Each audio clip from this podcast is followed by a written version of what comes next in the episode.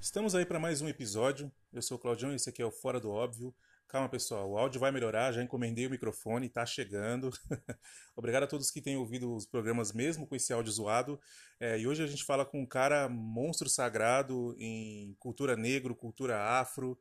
O cara dá uma aula, literalmente uma aula, sobre tudo aquilo que você precisa saber sobre esse tipo de assunto, beleza? Então acompanha aí, se você quiser mandar mensagem, quiser gravar entrevista, quiser mandar um salve, o zap é 968220368. O Instagram é fora.doóbvio, beleza? É nós. O amor da gente é como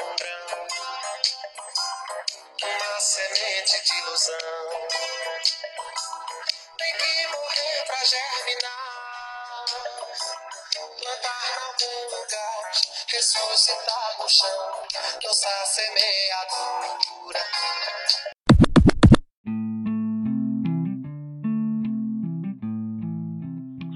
Então hoje nós estamos aqui com ele, Ayrton René. Fala aí, Ayrton, beleza? Beleza, beleza. É Ayrton Renault. Renault, Renault, Renault. é verdade. É, É só lembrar da Ayrton marca de René. carro, né? É, então, essa é uma das coisas que acontece muito comigo. Então, Normalmente todo mundo acha que é a marca de carro. Na verdade, é, esse é o meu, é, é o meu nome. De verdade? E, é meu nome de verdade. É, e tem uma coisa meio maluca, né? Essas coisas de, de, de brasileiro. É, minha mãe gostava muito desse nome, verdade ela gostava do nome Renoir. Renoir. E É francês, né? sabia- É francês, exatamente. Ela não sabia falar Renoir. Então, ninguém no bairro. Então ela falava Renault. Só que tem toda aquela forma de escrever. E quando eu nasci, quem foi registrar foi meu pai. E ele também não sabia falar Renoir. E ele falou Renault e aí o Renault desse jeito mesmo. Só que Re- Renault, na verdade, não é um nome francês, é um nome alemão. Ah, não sabia. É do rio Reno. É o rio que corta a Europa. É um rio bem louco, porque ele, como o Nilo, ele não, ele não desce para o mar, ele sobe. Nossa, da hora. é. É muito louco, é muito louco. Ele faz um delta e ele sobe. E você é paulista, Renault? Eu sou nascido aqui em São Paulo, no Ipiranga.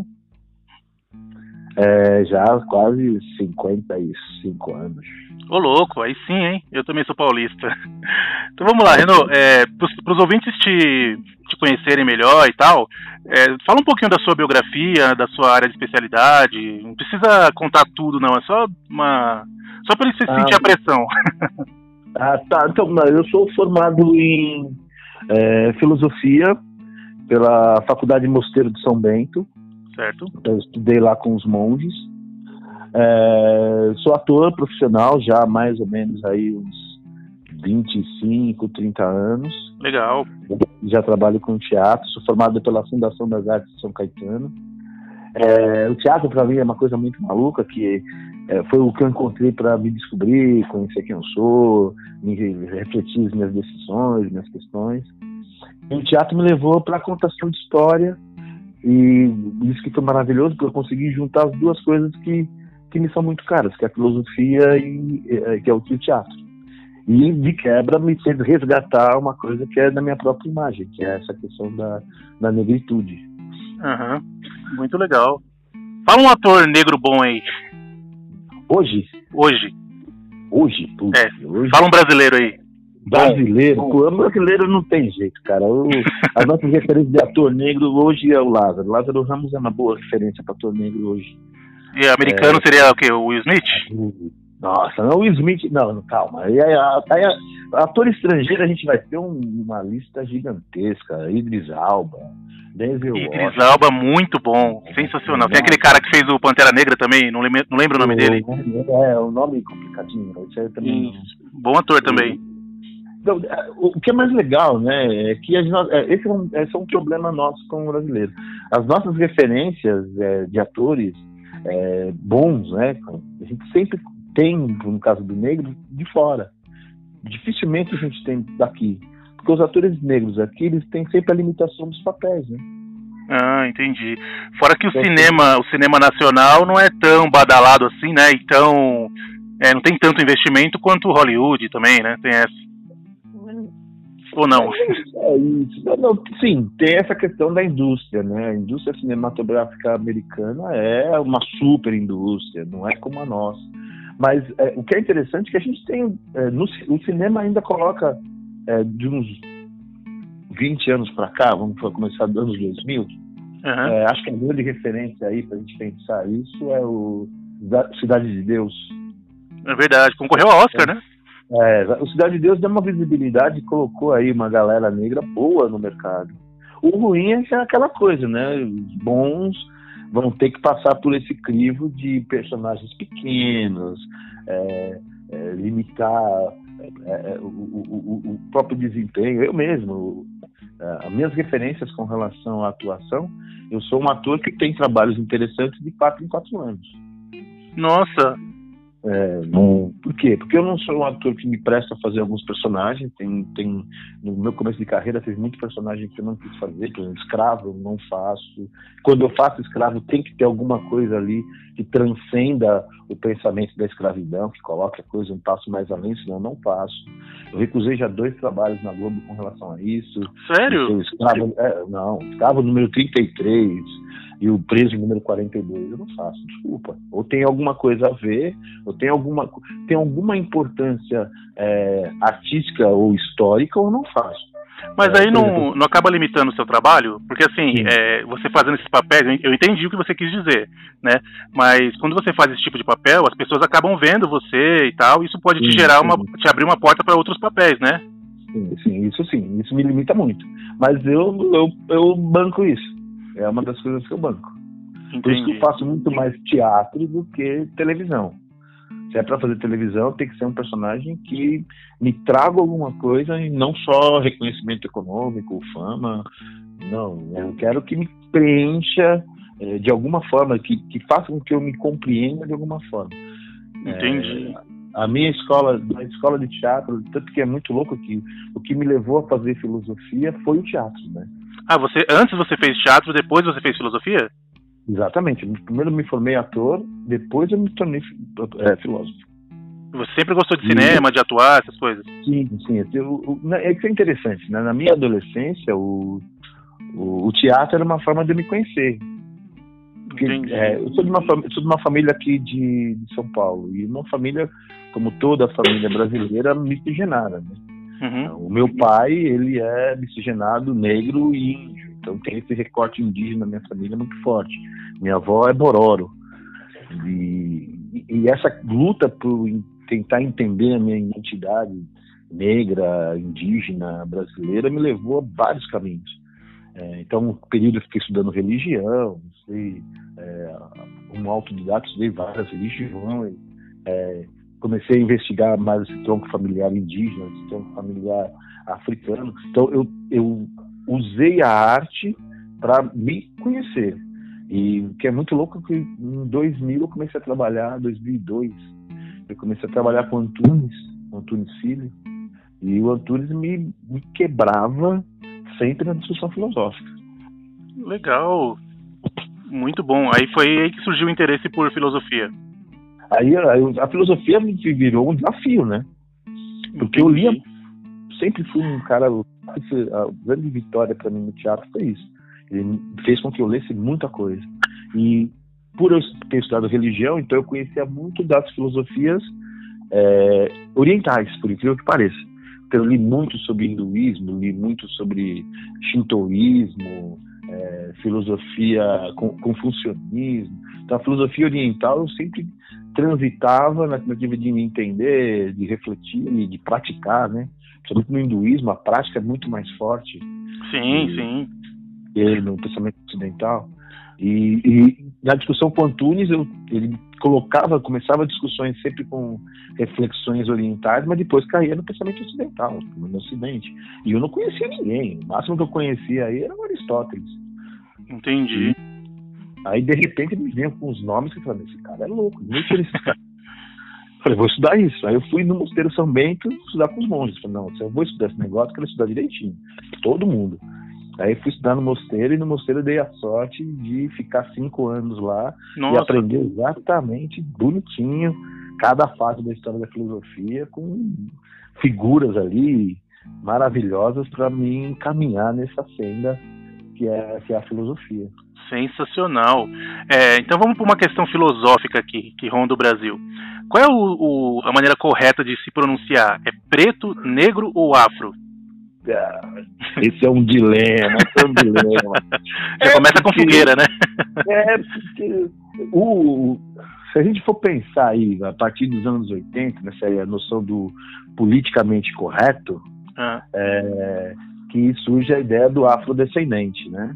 Certo. Então, aí nós, até antes, então a gente pode até colocar aí, na década de 70, final, no começo da década de 70, 71, 72, Copa do Mundo, então quando começam os primeiros movimentos negros se estruturarem, é, a ideia do afrodescendente, ela surge muito forte. É, e, lógico, vai ser utilizado depois, aí anos 80, anos 90, nas tentativas do politicamente correto. Né? Se formos tratar com relação à designação de, uma, de um indivíduo, chamá-lo de afrodescendente dentro dos meios de comunicação, etc, etc, se torna mais coerente. Mas, Entendi. Mas o, Brasil, o, o popular mesmo é, é negro, né? Então, o, o, esse é outro pepino. Na verdade, o popular mesmo, quando a gente fala popular, a gente joga com a ideia do jargão. Se fala negro, mas isso é um erro. Negro não é uma etnia. Negro é uma cor. Então, se a gente vai falar na perspe perspectiva de raça, deveria ser preto. Preto seria, então, é, o termo correto. A raça. Preto. Porque o, o termo negro, o termo negro, ele, ele, ele é pejorativo. Ele vem da ideia de uma negação, de um negativo. Então o termo em si já inferioriza. Agora, tem uma coisa que é maravilhosa, né? Hum. É, o que vai acontecer ali nos anos 80, a ideia do Black is Beautiful, é uma ressignificação do termo negro. Então, quando tem um negro falando de si como negro, então ele não está usando a negação, ele está reafirmando sua própria identidade. Então, peraí, quando então, o negro, o negro ele se chama, ele se autodefine negro, quando ele fala, negro, exemplo, eu sou negro, ele, ele fala sem usar, sem ser, a palavra não fica pejorativa. Exatamente, é o que a gente tem muito no, hoje em dia com a ideia da ressignificação. Eu estou ressignificando aquela palavra. Então ela ganha uma outra, outra conotação. Mas ela é ofensiva na boca de pessoas não negras. Nos Estados Unidos tem uma coisa muito interessante que elas têm essa divisão também. Então quando você tem um, um, uma pessoa uma pessoa branca chamando alguém de miga, ela está ofendendo. Sabe, Renê, eu, eu trabalhei numa casa de câmbio, trabalhei durante cinco anos lá e conheci muitos africanos, mas muitos, muitos mesmo. Inclusive, eu estudei inglês para africano e tal, estudei francês também. E, e, lá tinha essas questões entre eles, né? Tipo, o niga, é, entre os nigerianos era normal eles falarem entre eles. Quando vinha alguém, alguém de outro país, por exemplo, um brasileiro ou um queniano, e chamava eles de niga, tipo assim, eles se, eles se ofendiam na mesma, naquele mesmo grau quando alguém chama um negro aqui no Brasil de macaco sabe? Exatamente. É, mas, tipo assim, quando um, um, outro negro chama outro negro de macaco, numa roda de amigos, não tem problema nenhum. né? Não, porque, perceba, é, é, é, nota que esse. É, é, que a gente usou, você está usando um exemplo que é meio pesado, né? A ideia do macaco não figura uhum. muito aula ali. Mas a ideia do negro, sim. Porque é, é, é, como se você pegasse aquela palavra. vai acontecer a mesma coisa hoje em dia com um termo americano, que é o termo queer. Sim. A palavra é, queer é uma palavra pejorativa, é estranho, né? Sim. É repulsivo. E ela é ressignificada hoje para colocar isso em questões de gênero. Exatamente. Então, essa, essa noção de ressignificação que é importante. Agora, o que é interessante dessa história toda é o termo preto. O termo preto, por é, designar, designar raça, é, no Brasil, ele vai dar, gerar para a gente uma outra confusão é, gigantesca, mas não no próprio termo, mas sim no, na, na, na, envergadura que ele abrange. Tanto que vai surgir um outro termo que também é esquisito para burro, que é o termo pardo. Pardo. É. O pardo é o que? Seria a mistura do, do negro com o branco? Na verdade, pardo é toda aquela pessoa que não é nem negra, nem preta, e nem branca. Ou seja, o que seria coerente dizer? Não é uma pessoa que tem uma ascendência nem africana e nem europeia. É o brasileiro. Exatamente. Só que se a gente pensar dessa maneira, você vai perceber que é, no Brasil não existe brancos. Sim, sim. Então, mas então como é que eu divido essa questão só entre as duas e deixo toda uma mescla de país aí num, num limbo racial? Porque o grande problema da questão racial é que a gente sempre vai analisar a partir da tez, né? A partir daquilo que é mais evidente que a cor da pele. E não é isso que define uma etnia, uma raça. É essa estrutura cultural, é sua, todo o seu fenótipo, né? É o todo o seu, toda a sua forma, toda a sua forma de ser. Nossa, é, e é interessante. Maravilhoso. O termo, o termo pardo ele vai ser um termo usado no Brasil em dois momentos muito diferentes. É, um primeiro momento vai ser no Brasil colônia. Então, toda vez que nós tínhamos ali um negro aporreado, né, um negro livre, ele ganhava uma identificação, onde na sua identificação ele era embranquiçado, se colocava pardo. Nossa. Então ele era, é, por ser livre, ele ganhava dentro ali uma, da, da, sua identidade uma característica que determinava como um ser livre, um ser dentro da própria sociedade. É, é isso que vai gerar depois as grandes confusões de imagem com relação, por exemplo, ao próprio Machado de Assis. Ele é preto, mas ele tem a tez mais clara, então ele pode ser classificado como pardo. E o outro momento que isso vai retornar isso que é bem interessante, no governo Lula. Governo o governo Lula vai resgatar essa noção de pardo uhum. é, exatamente para estruturar o país dentro das suas matizes diferenciadas de mistura. Então, o pardo se torna todo aquele que não tem nem a tez, nem a matiz muito forte dos afrodescendentes, nem muito clara dos europeus. Então, todos esses se encaixam como pardo. E que é uma grande confusão também. Os militares vão ser os caras que vão trazer isso de uma maneira mais interessante.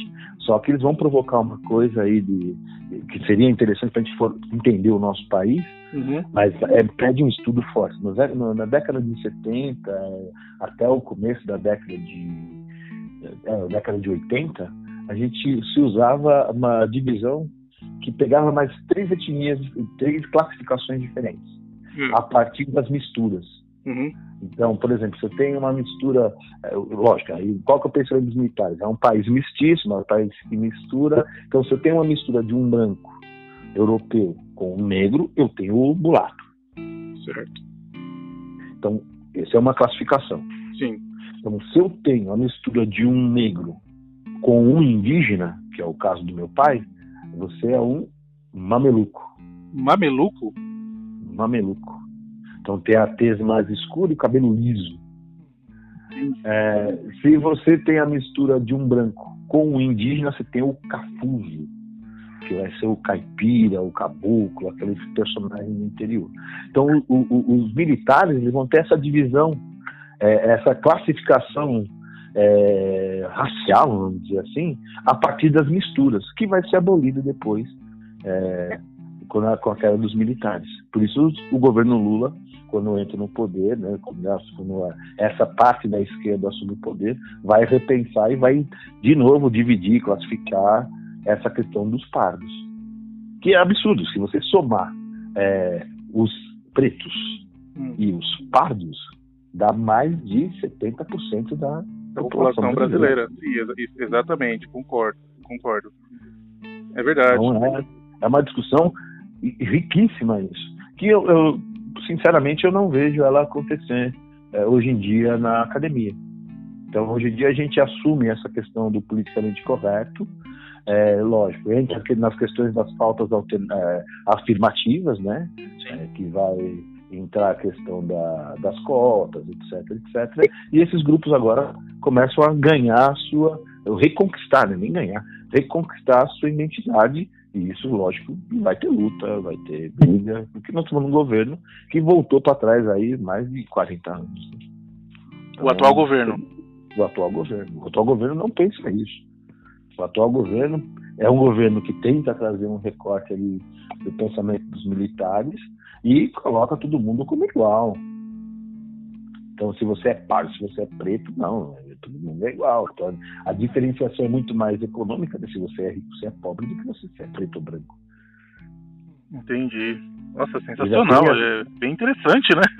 É louco, é louco, é louco. É uma coisa que você fica, você fica, é, quando você começa a ler sobre isso, começa a juntar os pontos, porque é, é doloroso, você não encontra isso em, em, todos os lugares, né? Você, você vai ter que fazer um estudo delicado em várias áreas do conhecimento para pensar essa situação brasileira.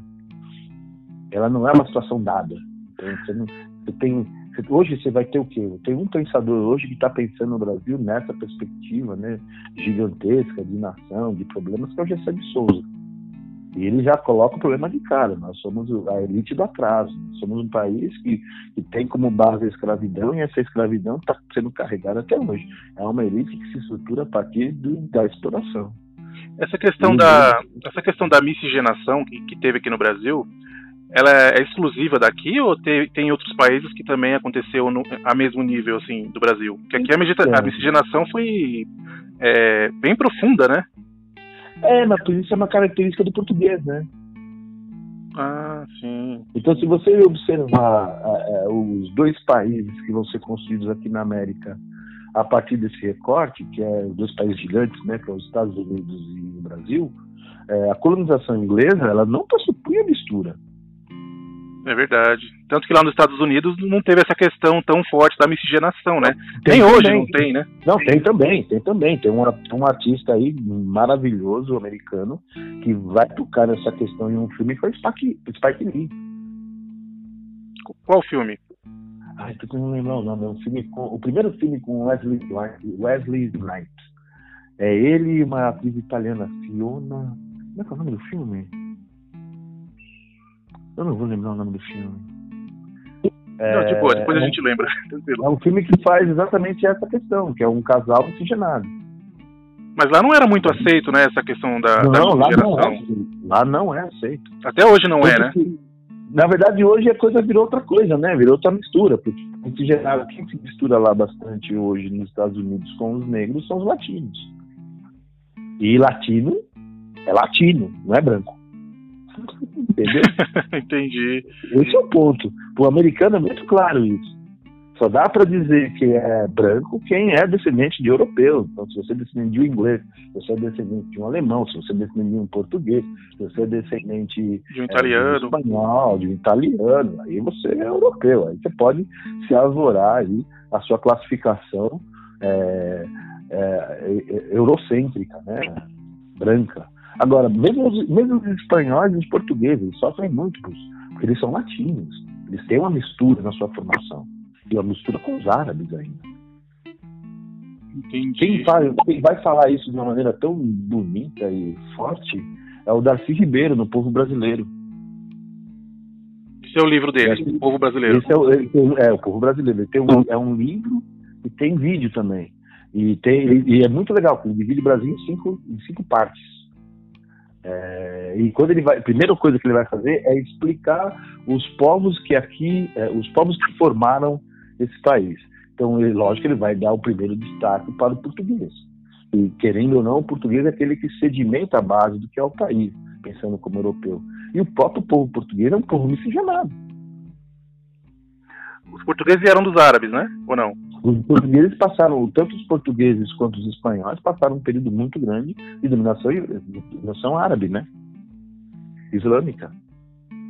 Ah, é verdade, você, é verdade. Então, se você pegar ali, tem uma cidade maravilhosa é, chamada Andaluzia, na Espanha, que ela é, tem toda uma arquitetura é, ao mesmo tempo árabe e com essa mistura árabe e, e, e, e europeia, muito louco porque tem na sua formação.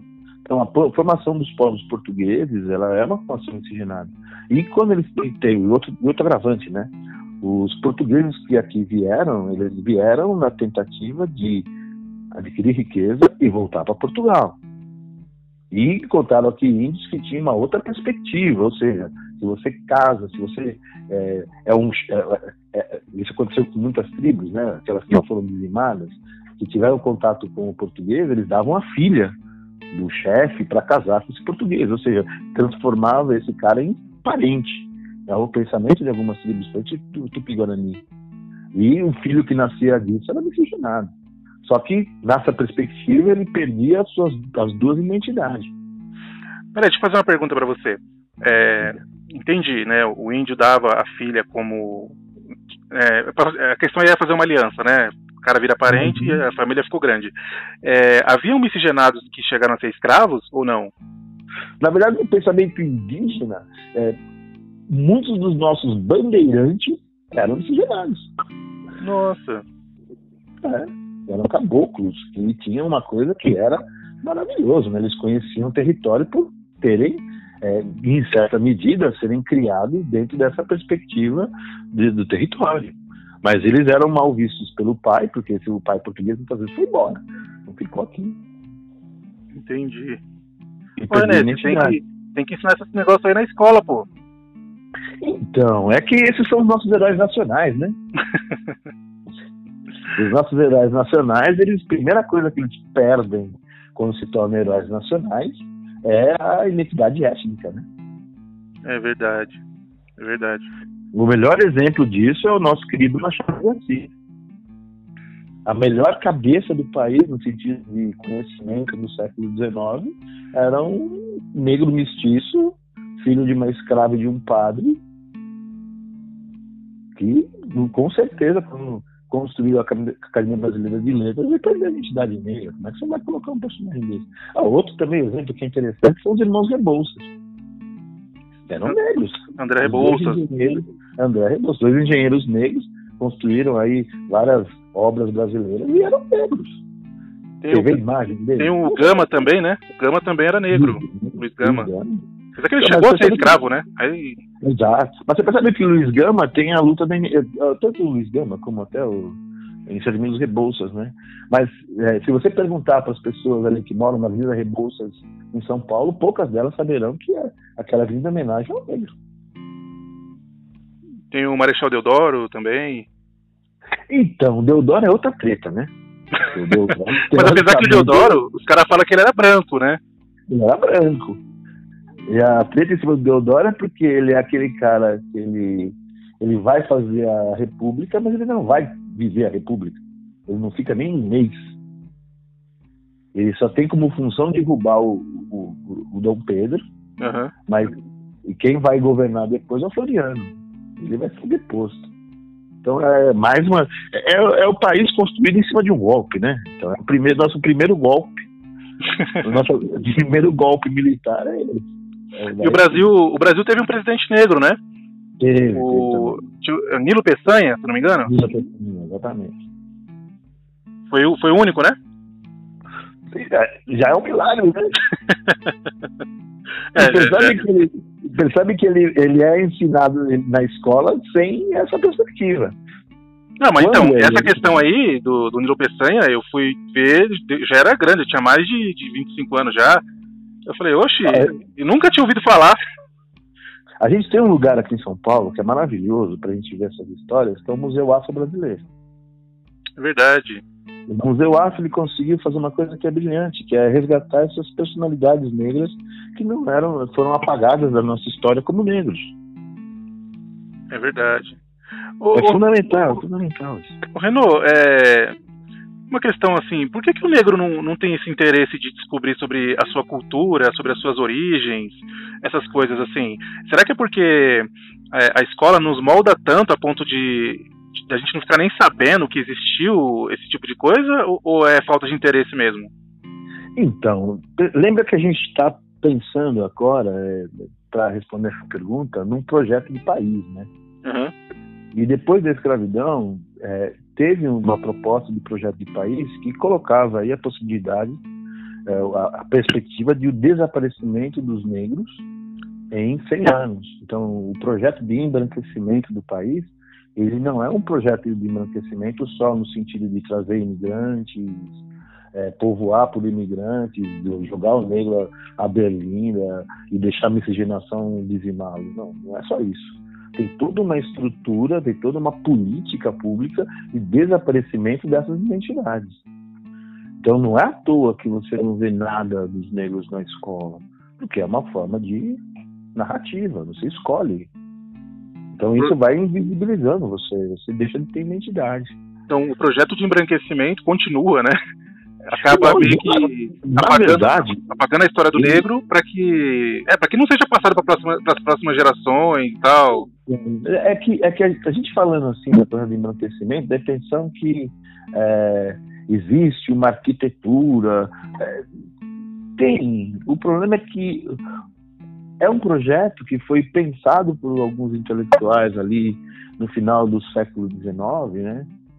É, com, com, com Dom Pedro II, e vai ser reafirmado depois com a República. Peraí, então vamos lá, é, vamos, vamos aqui do começo, só para a gente ter uma noção. É, como é que funcionava então o projeto de embranquecimento? A ideia era trazer ideia europeus é no Brasil para que eles se o misturassem com o povo? Exatamente. Como o país tinha, tinha o- um, dos maiores problemas, aí tem que pensar aí, é, aí a gente vai voltar lá para o comecinho do pensamento do- da construção do racismo, né? Aham, Então, sabe, o racismo é uma construção intelectual que vai surgir na Europa a partir do século XIX. certo. Então, fi- findando a escravidão, eh, se torna um problema como como eh, eh, incluir esse contingente de pessoas dentro dessa estrutura social que está se desenhando. E o europeu vai desenhar a partir da sua própria identidade, lógico. Sim. E pensando no Brasil, a gente vai ter aí a triste, eh, o triste contato, né? O governo brasileiro vai ter triste contato com uma figura que vai ser eh, ilustre lá na Europa, que é o Conde Gobineau. O Conde Gobineau era um, um- um dos intelectuais que estudavam essa questão do racismo de maneira científica, vamos colocar várias aspas aí no pensamento científico. Uhum. E ele colocava que existia uma diferenciação entre raças, sim. Raças superiores e raças inferiores. A partir dali do pensamento estruturado que vai vir com o Darwin, né? e da- do, da- do- do controle das populações, do, do- desenvolvimento das espécies, né? E nessa classificação, os negros vão ser colocados como os mais inferiores de todas as raças existentes na, na sociedade. E o grande problema é o problema do mestiço, porque se você se associa ao pensamento da época, se você se associa, se você casa com um, um, um, um, outra pessoa e essa pessoa é inferior, a- o, o seu filho vai nascer inferior. Então, a miscigenação ela é uma, um- uma referência de não pureza. Então, aquilo que a gente vai ouvir do Hitler, ou seja, isso tudo vai ser construído cientificamente lá no século XIX. Mas se, se, se os brancos que, que vieram para o Brasil, eles já viam, eles tinham esse pensamento aí de que o negro era inferior e tal, é, mesmo assim eles se envolviam com os negros, os negros também aceitavam se envolver com eles, ou o negócio foi a, foi a, a- a parte de né? estupro? Você está no Brasil, aí, aí, aí, aí não estamos pensando mais no negro como o negro escravizado. Estamos pensando no negro abandonado por uma sociedade. Então, cada um vai estar se estruturando dentro das suas próprias necessidades. E muitos dos, dos irmãos negros conseguiram aí destaque dentro da sociedade a partir das suas, das suas realizações. Então, mesmo que a, a imagem do negro como de identidade tenha sido apagada, muitos fizeram coisas interessantes. E com certeza existia que esse, esse fetiche entre as duas, as duas raças. E o Brasil é o país onde tudo é permitido. Por isso que a ideia da migração foi fundamental. Se o, o branco é o superior, com certeza, se eu trazer vários brancos para cá, acontecer a miscigenação, a raça superior vai conseguir suplantar a raça inferior. Entendi. E quando eles Então, vieram a para cá, os negros já eram maioria aqui no Brasil? É, você tem que lembrar que nós fomos libertos, né? A, a escravidão acabou em 1888 no registro. E até o início do século XIX, até 1910, né? Vamos pensar aí que é pensar no primeiro navio japonês que vem para cá, que é em 1910, ele passou pro navio. É, ele vem em 1910, nós temos um país já estruturado com um contingente gigantesco de pessoas negras espalhadas na sociedade. Entendi. Então esses negros eles estavam vivendo na sociedade. Tem um livro é, que é um livro reportagem, né? Que é o 1922, é isso? Quando chega a família real brasileira aqui, a, a, família real portuguesa aqui, a família real vai encontrar uma uma estrutura que eles não vão entender. É um país totalmente misturado, miscigenado, um contingente pequeníssimo de brancos e muitos mulatos e negros. Entendi. Caramba, que coisa interessante. É, é uma história, não, assim, é uma história bem mais profunda do que a gente Sim. escuta falar, né? Assim, nossa, mas é. é Pode falar. Porque a nossa história é toda fragmentada, né? A nossa história é toda fragmentada. A gente dificilmente consegue é, ligar fatos, épocas. A gente não tem nenhum. Eu não conheço. A única que eu conheci foi o, o Darcy, o Darcy Ribeiro no povo brasileiro, mas pode ser uma competência minha em buscar isso. Mas nunca encontrei nenhum autor que conseguisse juntar todos esses, esses detalhes históricos da formação do povo brasileiro e juntar num livro só para entender a trajetória desse negro. Por quê? Porque é uma história que tem que ser construída por nós, né? É verdade, é verdade. Não tem como. Sensacional. E o que é, o que é complicado, a gente vai ter é, cada, cada negro que ascendia socialmente, é, se ele não tem esse recorte de identidade, de coletividade, de perspectiva negra, ou seja, se ele não tem a, a formação negra na, na sua origem, ele vai virar uma, uma pessoa outra, né? Ele vai pensar na sua condição social e não na sua condição étnica. E aí gera toda essa bagunça que a gente tem. Maravilha. O melhor exemplo que a gente tem hoje é o nosso querido é, presidente da Fundação Palmares. Você percebe que o discurso dele, ele não nega a própria história da, da do, do construção do país. Só que os vultos históricos para ele, que são dados como fundamentais para a identidade negra, não são vultos históricos que têm uma perspectiva de identidade negra. Mas essa questão dele aí é o que? Vai da criação da pessoa? Então, vai dessa. É, é quando você. Isso é um, um, olhar que eu estou tendo com relação a ele. É, ele foi formado de uma estrutura classe média. Então, o recorde de identidade econômica fica muito maior que o recorde de identidade étnica. É verdade. É diferente você ser preto pobre e você branco pobre. E se você é um preto pobre que consegue ascender socialmente, pô, isso se torna uma super referência. Só que são poucos os pretos pobres que ascendem socialmente que conseguem permanecer dentro da sua origem é, negra. Ou seja, tem a, tem a formação negra na sua origem. E quando eu falo formação negra aí no Brasil, é, no Brasil é complicado porque é, a única referência que a gente vai ter dessa própria formação é o que vai ser construído pelo, pela formação religiosa. Entendi. Então a religião do candomblé, ela vai fazer o quê? Ela vai ser fundamental aqui no Brasil para manter alguns, alguns atributos, algumas estruturas de pensamento negro que se perderam na África. É verdade. E também nesse, nesse trajeto todo, você tem aquele negro que vem com um monte de cultura, com um monte de bagagem da África, aí ele chega aqui, ele gera um outro negro, que é um negro brasileiro, formado aqui no Brasil, que ele já não tem essa, essa identidade, né? Ele, ele forma própria, né? Que já é uma outra. Então, aí, aí já tem, entra numa discussão que é bem mais recente, já é mais, já é mais século XXI, século XX, que é essa migração de africanos para cá. É, mas o negro que vem da África, ele não é visto como negro brasileiro. Ele não, nem é tratado como negro brasileiro. E o que é mais louco, ele nem se porta como negro brasileiro. Então, o descendente dele, sim, né? Ou não, também? Então, não dá para chamar de descendente, né? Você só pode dar para dizer que você é descendente se você sabe a sua origem, se você sabe a sua árvore genealógica, você sabe de onde você veio. E é verdade. Tinha, ó, você, fez eu, você fez eu me lembrar de um amigo meu, um colega que eu tenho, que ele ele nasceu onde ele nasceu? Ele nasceu na Polônia, nasceu na Polônia, e ele é muçulmano. Eu conheci ele na casa de câmbio. Ele é muçulmano mas ele fala que ele é africano. Ele fala que ele é da África do Sul, mas ele nasceu na Polônia, porque hum. os pais dele, né, eram da África do Sul, só que eles eram bem brancos, né, e tal. Eles eram da África do Sul, eles foram para Polônia, ele nasceu lá, mas ele não, ele fala não, mas eu sou da África do Sul, minha cultura toda é africana, não sei o quê, não tem nada a ver com a Polônia, só nasci na Polônia. É uma questão de identidade e cultura, né? Ele sente polonês, né? É a mesma coisa que você disse do, do negro, o que veio da África, teve filhos aqui, são africanos, né? Então, aí você já colocou um outro agravante, né? o menino que veio para cá e teve filho aqui. É, aí ele. É, eu tenho uma amiga que ela tem. A filha dela é, ela teve, ela casou com um africano, teve uma filha aqui. E você percebe que a filha dela não teve tanto contato com o pai.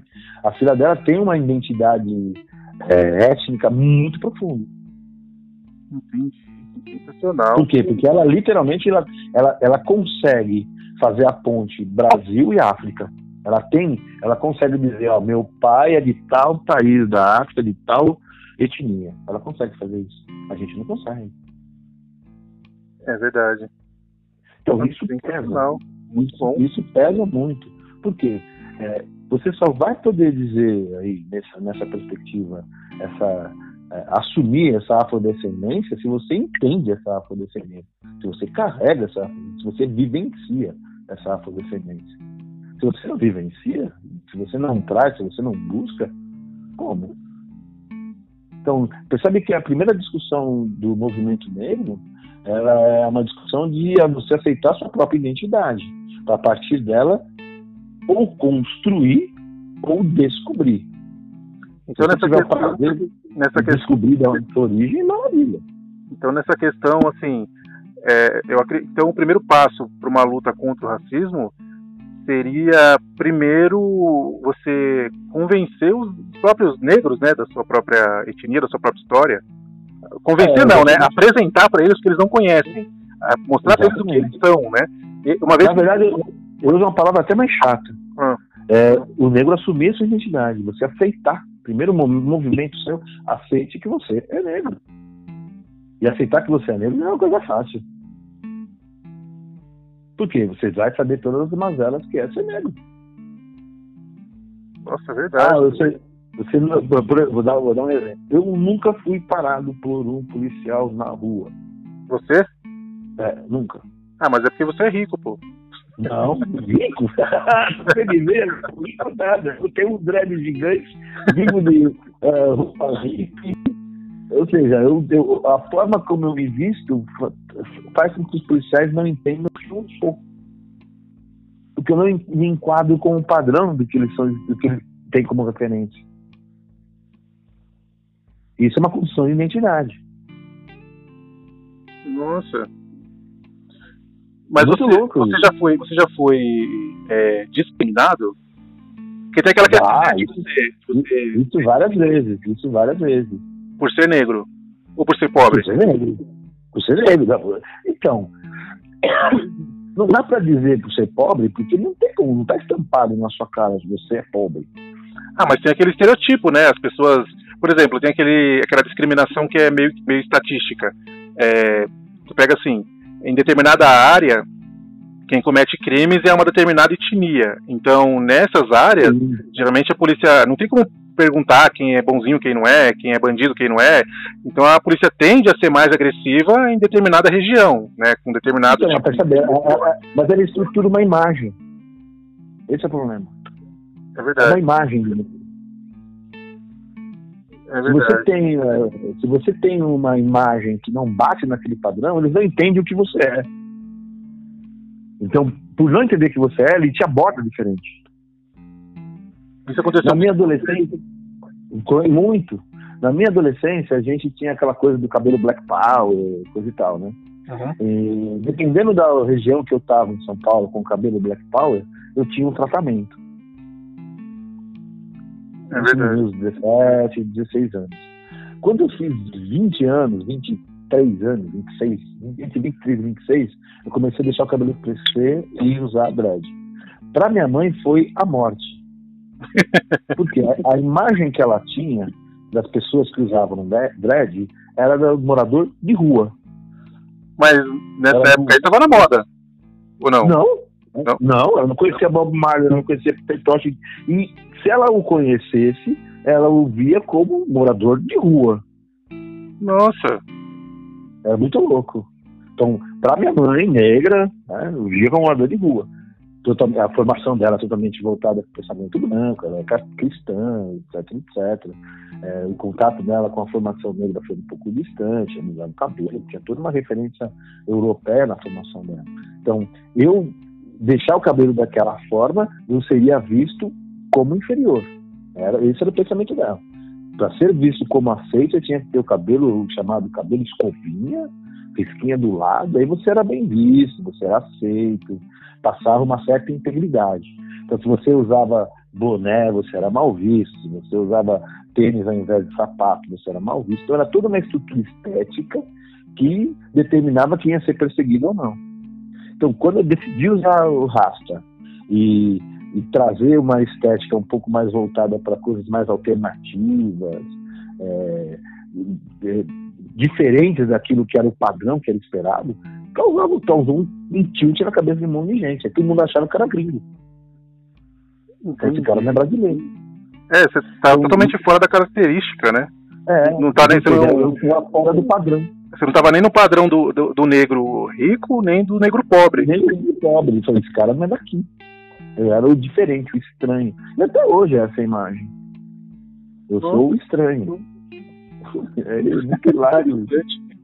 Por quê? Porque é uma questão de identidade. Então eu tive que buscar a minha identidade, então eu entendi por que, que eu uso rasta, fui conhecer a cultura, a cultura rastafari, eu fui conhecer a cultura indígena que é da minha origem. Então eu fiz todo esse caminho da minha identidade para, literalmente, eu sou isso. Então não dá para me enquadrar num padrão. Eu sou isso, eu sou essa formação. Sou negro, sou descendente de, de é, negros africanos e tenho uma descendência indígena, ou seja, eu sou um brasileiro. Literalmente, eu sou um ser miscigenado desse país. Nessa perspectiva. E respeito todas as minhas culturas. E esse é o mais difícil, né? Verdade. Por quê? Porque buscar essa cultura indígena dentro da formação brasileira é uma luta. E, e é doloroso, porque o, povo bororo mesmo, que hoje está vivendo duas reservas, é, reservas ali na, no Mato Grosso, eles vivem numa situação de penúria. Era um povo gigantesco, serviu de referências é, iconográfica para a formação de conhecimento ocidental.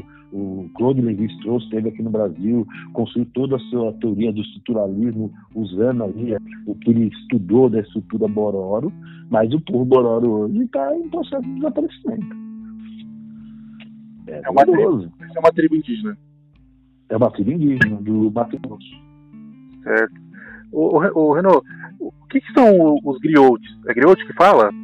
Griots, é, griots são os contadores de história aí da cultura africana. E quando a gente fala cultura africana, estamos falando de uma região muito específica da África, viu? Estamos falando da África é, do Oeste, de Burkina Faso, é, Nigéria, é, qual outro país? Senegal? Burkina Faso, Nigéria, Senegal, ou seja, somente Burkina Faso. Oh, eu, falo, eu falo um pouquinho de Wolof. Já ouviu falar? É...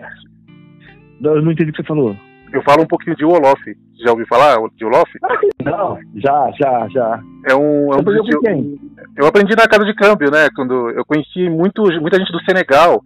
E quando eu estava aprendendo francês ainda, né, não conseguia me comunicar direito em francês, um dos meus colegas lá que era africano, que ele era. A gente tem mania de falar africano, né? Como se a África fosse um país, né? um continente. É, um dos meus colegas que era do Senegal, ele começou a me ensinar o Olof, e aí como é bem mais fácil do que o francês, eu fui pegando umas palavras e tal, e eu fui começando a me comunicar. E aí eu começava a falar direto com eles e tal, e eles achavam que eu era do Senegal. É legal. É bem legal. Eu fui, eu fui entrar em contato com essa, com a cultura, com o pensamento griot, é, logo que eu saí do Antunes. Eu saí do Antunes e fui trabalhar em teatro no SESI. E o, e o Antunes Filho, o CPT, né? Uhum. Fica ali na, no Sesc Vila Nova. E eles receberam a visita do Peter Brook. E o Peter Brook tinha um dos seus atores, que era o Sukigui Kuyate, que é um griot do, de Burkina Faso, ator. E ele deu uma palestra no, no, no, no Sesc Vila Nova. E eu fui convidado para essa palestra. E foi hilário, porque no dia da palestra, por coincidência do destino, eu e o Sutigui estávamos vestidos, vestidos da mesma maneira. Então parecia dois irmãos se encontrando, né? É. É, os dois de rasta, os dois com sobretudo laranja, os dois de cachecol. Então, é, ou seja, a imagem dele estava igual à minha imagem. Aí nós conversamos lá com uma tradutora, eu tive o prazer de, de ter laço com ele. É, das cinco vezes que ele veio para o Brasil, nós nos encontramos quatro vezes. E eu comecei a estudar o Sutili. E Não, nessa eu comecei a estudar a cultura griot. E os griots são, é, é, são eles, eles são, eles, na cultura de Burkina Faso, são fundamentais. Porque eles fazem essa, essa ligação do povo com ele mesmo. Então, as histórias das famílias, a origem das famílias, as histórias das cidades, todo o conhecimento ali da comunidade é, é, é contado, é ensinado pelo griot. Você, pode, você podia contar um griot aí pra gente? Contar, contar uma história griot? Isso. Então, é, são, é, tem, uma, tem uma história que eu gosto muito. Na verdade, não é uma história. Os griots trabalham muito com a noção de, é, de conto, de, de, contações, né? Então, uhum. São situações, histórias também. E tem uma história do, do Sutigi que eu acho bem interessante, que ele fala uma coisa assim, né? Que um dos vários problemas das, do, do, dos homens é saber o que é a verdade. E na tradição africana, né, da Burkina Faso, tem uma forma da gente entender a verdade. Então, se é, o que, que é a verdade? Ele vai dizer o, o quê? Que existe a minha verdade e a sua verdade e a verdade maior. Então, quando a minha verdade se encontra mais próxima da verdade maior da sua verdade, nós estaremos falando a verdade. Nossa. Então existe uma questão da partilha. Então o conhecimento nesse sentido, ele é partilhado. Por quê? Tudo que acontece na realidade tem sempre vários olhares. Então eu preciso de vários olhares para poder ver o que é a realidade e o que é a própria verdade. E existe sempre isso, que é uma coisa interessante que a gente acaba perdendo aqui no Ocidente, e estamos perdendo cada vez mais, que é uma referência. Essa a verdade maior, ela é uma referência que está presa na tradição, está presa na ancestralidade. Então, sempre a gente, é, sempre no pensamento é, dos griots, esse contato com a verdade está é, tá bem próximo dessa referência do que é essa verdade, desses valores que são verdadeiros. Então, a gente nunca perde essa relação com esses valores. Muito legal. Isso é contado assim. Contado no meio de uma roda, sentado dentro de umas histórias, dentro de uma situação específica, um casamento, é um velório, é, é, é uma festa. Então o griot sempre está nessa festa, está nessa história e ensinando um pouco pra, das pessoas para as próprias pessoas. Isso que é bem interessante. E ele Eu... tem várias funções, ele é diplomata, ele, ele é ele que torna possível a relação de, de guerra, quando tem guerra entre entre povos, entre pessoas, entre comunidades, é o griot que vai fazer a mediação, vai fazer, é o diplomata, ele, ele que vai tentar aí, de alguma forma reconduzir para a paz, né? Então, desde a cultura de Burkina Faso são fundamentais, são fundamentais. Entendi. E que é interessante, são artistas também. Maravilha, maravilhoso. Porque, além de contar histórias, eles são instrumentistas, é, muitos dos contadores de história de Burkina Faso conta a história tocando a cora, que é um instrumento de corda. O próprio filho do Sutiguis, é, o Tumani, ele faz isso. É muito lindo o trabalho dele. Então é uma tradição que eu me identifiquei muito. E eu comecei a estudar essa tradição, já vai entrar agora em 15 anos. Nossa, é, que legal. Estudando a tradição. E é legal porque essa tradição me levou para um outro lugar foi bem interessante, é, que é a filosofia africana. Eu comecei a estudar em 2014 com o professor da Universidade Federal do Rio de Janeiro, o Renato Nogueira. É, eu fiz uma, participei de um seminário sobre etnias e raças de Marília, e lá eu consegui contato com o professor Renato e travando contato com ele, a gente acabou escrevendo um artigo para revista de filosofia. E nessa brincadeira eu comecei a estudar filosofia africana. É um outro universo. É... Aí você percebe o que nos falta, né? Tem muita coisa que, que a gente sente, é muito louco isso. A gente sente que é verdadeiro, a gente sente, sente que é o caminho, a gente não sabe expressar, não sabe dizer. Aí quando você vai estudar filosofia, você começa a entender, começa a entender o que, que é, o que, que é pensar na sexualidade, o que, que é pensar em identidade, o que é pensar é, pertencimento. É, é outra, é, é outra forma de pensar a realidade é outra forma de pensar a si mesmo. Muito legal, é muito diferente. Muito legal. E onde, se eu quiser ouvir uma história, uma história griot, onde que eu vou? Então, você vai ter vários contadores de história que vão estar trabalhando nessa perspectiva, não como griots, né? Mas como contadores de história. Então, é, griot, na verdade, é um, é, é um termo até pejorativo, né? Uhum. É um termo dado pelo colonial, o colonizador, o francês. E é interessante que o, o termo griot ele é, ele é pejorativo porque designa uma pessoa pequena, uma pessoa Entendi. inferior. Por quê? Os colonizadores franceses, quando foram para essas regiões, eles tentavam entender como era a estrutura social dessas tribos, né? Eles olhavam lá que tinha um, um, um sacerdote, tinha a população, né? As pessoas que trabalhavam, agricultores, pedreiros, marceneiros, ferreiros, é, o rei, né? E percebeu que tinha um personagem lá que literalmente para ele não fazia nada. Era um personagem que diversas pessoas iam lá, conversavam com ele, é, davam dinheiro para ele. Sabe o que esse cara está fazendo aí? Ele não faz nada. Eu não vejo ele fazendo nenhuma atividade, eu vejo ele o dia inteiro na rede, eu vejo o dia inteiro ele conversando com as pessoas, e eu não vejo ele trabalhando. E esse personagem era o griot, então eles chamavam ele de pequenos. É, no dialeto de Burkina Faso, o nome que eles dão a essas pessoas são dailis. Os dailis têm uma tremenda função na sociedade africana. É eles que fazem a coesão da sociedade africana. Então, quando aquele daili, aquele griot está lá conversando com alguém, ele está trazendo conhecimento dessa pessoa para ela própria, da família que ela pertence, do crescimento que ela tem. Então, ele tem uma tremenda é, formação social. Ou seja, não tem um professor para ensinar quem você é. É o griot que vai ensinar quem é você dentro daquela sociedade, qual a sua importância. Então, eles têm. É muito legal. Muito e legal. você vai encontrar hoje é, várias pessoas que vão trabalhar a contação de história nessa perspectiva, perspectiva formativa de identidade. O, o Renault, eu tinha uma, uma, tinha uma senhora que ia lá na casa de câmbio, ela era da, de Burkina Faso, Burkina Faso, Burkina Faso que fala, né?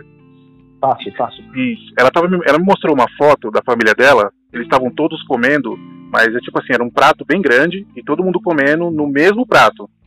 No e aí, prato. Isso. E aí eu achei mais estranho, né? Eu falei, por que, que todo mundo está comendo no mesmo prato? Eu pensando em questão de pobreza, assim, né? eu pensando, nossa, será que não tem outro prato? e ela tava. Não, é, é coisa que. É a primeira coisa que a gente pensa, né? E ela tava me explicando que quando você vai em uma casa lá da, lá da etnia dela e alguém te dá um prato separado, é porque essa pessoa não tem você como parte da família, essa pessoa não respeita você. Agora, quando você come do mesmo, quando ela te oferece do, do mesmo prato, é porque ela respeita você e te aceita como parte da família dela. Eu, nossa, eu achei muito bonito. Nossa, é bem, bem legal. Muito top. É, é, muito doido porque a nossa referência, a nossa referência ocidental sempre vai é, tentar entender a relação a partir de valor. Dos nossos valores, né? É, não, de valor mesmo, valor econômico até. Ah. Eu estou colocando valor no sentido mais amplo da palavra, valor econômico. É verdade. Então, se uma pessoa é rico ou pobre, é a partir da, daquilo que ela apresenta que ela tem como rico ou pobre. Eu não percebo muitas vezes que aquilo é uma forma de viver. É verdade. Não eles vivem assim porque ah, é, é, eles vivem assim porque são pobres, tadinhos, não têm onde comer. Onde... Não, eles vivem assim porque é essa forma de vida que eles têm. É isso que torna fundamental a sua própria identidade. Exatamente. O Renault, tem uma questão que está até sendo bastante discutida, foi na eleição de 2018, é ainda bem discutida, que é quando se fala que antes dos portugueses trazerem os negros, que eles mesmos já praticavam a, a escravidão. A escravidão a gente sabe que é uma coisa bem antiga, né? Começou uhum. há muito uhum. tempo atrás, não foi com os negros. É, mas a discussão é em torno de como se dava essa escravidão do negro com o negro lá na África. Então, esse é um, esse é um problema, é, é, é uma, uma, uma, discussão espinhosa. É uma discussão espinhosa. É, a primeira coisa que a gente tem que entender é o que é escravidão. É, primeiro que não dá para comparar a escravidão que existiu na antiguidade entre os povos com a escravidão que vai se construir é, de forma mercantil com o português. São coisas diferentes. Certo. É, se você pegar aí, vamos pegar aí o, o, berço da civilização ocidental. Se você pegar os gregos, os gregos tinham escravos. E o escravo grego era grego. Ah, mas não era como não era como a escravidão aqui no Brasil, né? Essa escravidão aí, não, tipo, não, não, não. era. mas olha que interessante. Uhum. É, o que, era ser escravo? Por que, que você se tornava escravo de alguém? Então, se eu pensar a partir dos gregos, por três motivos principais. Primeiro motivo é você é, gerou uma dívida. Você não tinha posses, você era da classe mais baixa, não tinha posses e começou a trabalhar para alguém no status mais alto e infelizmente, contraiu dívidas com essa pessoa, e essa pessoa, para você saldar essa dívida, você vai ter que trabalhar para essa pessoa, você vai ter, ter que ser escrava dela, você vai ter que se submeter às vontades e necessidades dela. Outro motivo era com relação à guerra. Então você lá é um, um espartano invadiu lá a Jônia, estou chutando, né? Invadiu, são povos gregos mas que de época diferentes, Jonas na época de Mas imagine, imagine que esses povos que são gregos, né, é, lutam entre si e infelizmente os espartanos ganham a guerra. Então aquelas pessoas que perderam se tornam escravas dessas que ganharam. Ou seja, você deve para essa pessoa que não te matou a vida. Então a sua vida agora está na, na mão dela. Então se você era um escravo por é, por guerra. E a outra é você ter nascido escravo. Se seu pai contraiu uma dívida ou participou de uma guerra, virou escravo, você vai ser escravo. Você vai ser escravo. Qual que é a diferença aí? Qual é o ponto aí? Ser escravo naquele período não era ser, era ser inferior porque você perdia a sua liberdade, mas você tinha direitos, você não era maltratado, você não era espancado, você era explicado às vezes sim, mas você tinha que você tinha a sua é, humanidade dentro dessa perspectiva aceita. Você era um ser humano submisso a outro ser humano. Mas o, okay? o, o, dono do escravo, ele via o escravo como um, um ser humano? Sim. Sim, certo, sim. entendi. Submisso, mas sim, tanto que tem até um exemplo legal, a palavra pedagogo quer dizer o escravo que cuida das crianças. Nossa, não sabia. É, então, ou seja, a formação das crianças era dada a um escravo. É uma relação, então, tipo, quase que familiar, né? Sim, sim, sim. sim. O escravo vivia na casa do, chamar, do senhor. Não dá para chamar de familiar porque você era subserviente, você não era livre. Você não podia fazer o que você bem entender, você não podia sair de lá, hoje eu estou afim de dar um rolê, viajar. Não, você é totalmente. A sua existência está diretamente atrelada à existência daquele que, que, que pertence a você, né? o seu dono, né? Vamos colocar nessa perspectiva de escravo. Tudo bem. Saímos do pensamento grego, dessa escravidão grega, vamos para a escravidão no pensamento português. Qual a diferença? A escravidão que vai ser construída a partir do pensamento português é uma escravidão mercantil. Então, o negro ele não é visto como um indivíduo, não é visto como pessoa, é visto como coisa, como objeto. E já temos a primeira mudança. É, esse pensamento Você português, só uma dúvida, esse pensamento português, ele vem da, da questão do, dos árabes, que também, acho que eles viam também mais ou menos assim os escravos, né? na verdade, os árabes eles vão ser aqueles que vão, vão ser colocados aí, esse é o, o ponto da, da, da, espinhoso da discussão, a, a, a, a, mercantilização escrava que se diz que acontecia na África, nesse trecho da África, no período colonial português, é uma escravização nos moldes antigos, excetuando a entrada dos árabes. Entendi. Se eu tenho dois povos, eu tenho, vamos pensar aí, eu tenho, eu tenho um povo e eu tenho aí uma sucessão de governo. O rei morreu, vai subir para o poder os seus filhos. Certo. E os filhos não te dão. Acontece uma guerra interna. Um dos filhos ganha. O que, ele vai fazer com o irmão? Vai transformar o irmão como escravo. E para esse irmão não atrapalhar a, a, o reinado dele, ele vai vender esse irmão para os árabes. Eu crio uma, uma aliança e eu elimino meu inimigo. Então essa escravidão não é que eu, tô, não é que eu, que eu estou transformando a pessoa em objeto, eu estou é, lidando com um pensamento que já existe na estrutura política da minha, da minha comunidade. O problema aí é que esse, esse indivíduo vai ser vendido. E quando ele, esse, esse indivíduo é vendido, ou seja, ele vira uma moeda de troca, quando ele sai da África, ele perde a identidade dele, humana. Ele vem para cá como coisa. Ele vem para cá como objeto. E ele vai ser tratado como objeto. Vai ser objeto de trabalho, vai ser objeto sexual, vai ser objeto. Eu posso fazer com isso o que eu quiser. Nossa. Percebe a diferença? Não, sim, sim. A diferença é gritante. É, é gritante a diferença. Então, quando é, se diz aí essa discussão, não, que os negros também é, tinham escravos, é, tinham escravos nos moldes antigos. O diferencial aí é essa relação com os árabes. O diferencial é essa questão de tornar mercadoria. Tornar moeda de troca. Entendi. Lembro que os judeus eles também tinham escravos e, e, não era como essa escravidão praticada pelos portugueses. Era mais próxima dessa, dessa grega, né? Sim. Eles tinham direitos, eram vistos como cidadãos, como pessoas e tal. Na verdade, a gente tem que pensar duas coisas. Imagina que duas tribos vão lutar por um território, por um espaço, por comida. É, aqueles que não morrerem vão ser se transformar submissos àqueles que ganharam uma questão de força. Entendi. Agora, se você olhar aí para o português, é, aquele que comprou a mercadoria, o que, que ele fez? De repente, nem foi ele que foi lá naquela tribo e dizimou aquela tribo. Foi um árabe, foi um mouro, foi um, a outra tribo, foi uma guerra civil interna. Então, quando uma... ele entra, ele não, ele não tem nenhum, ele não tem nenhum laço é, nem de conflito, nem de amizade ou de, de, de, de etnia com essa pessoa que ele está comprando. Ele está comprando como se fosse uma enxada. Olha, eu tenho essa enxada para trabalhar na minha lavoura.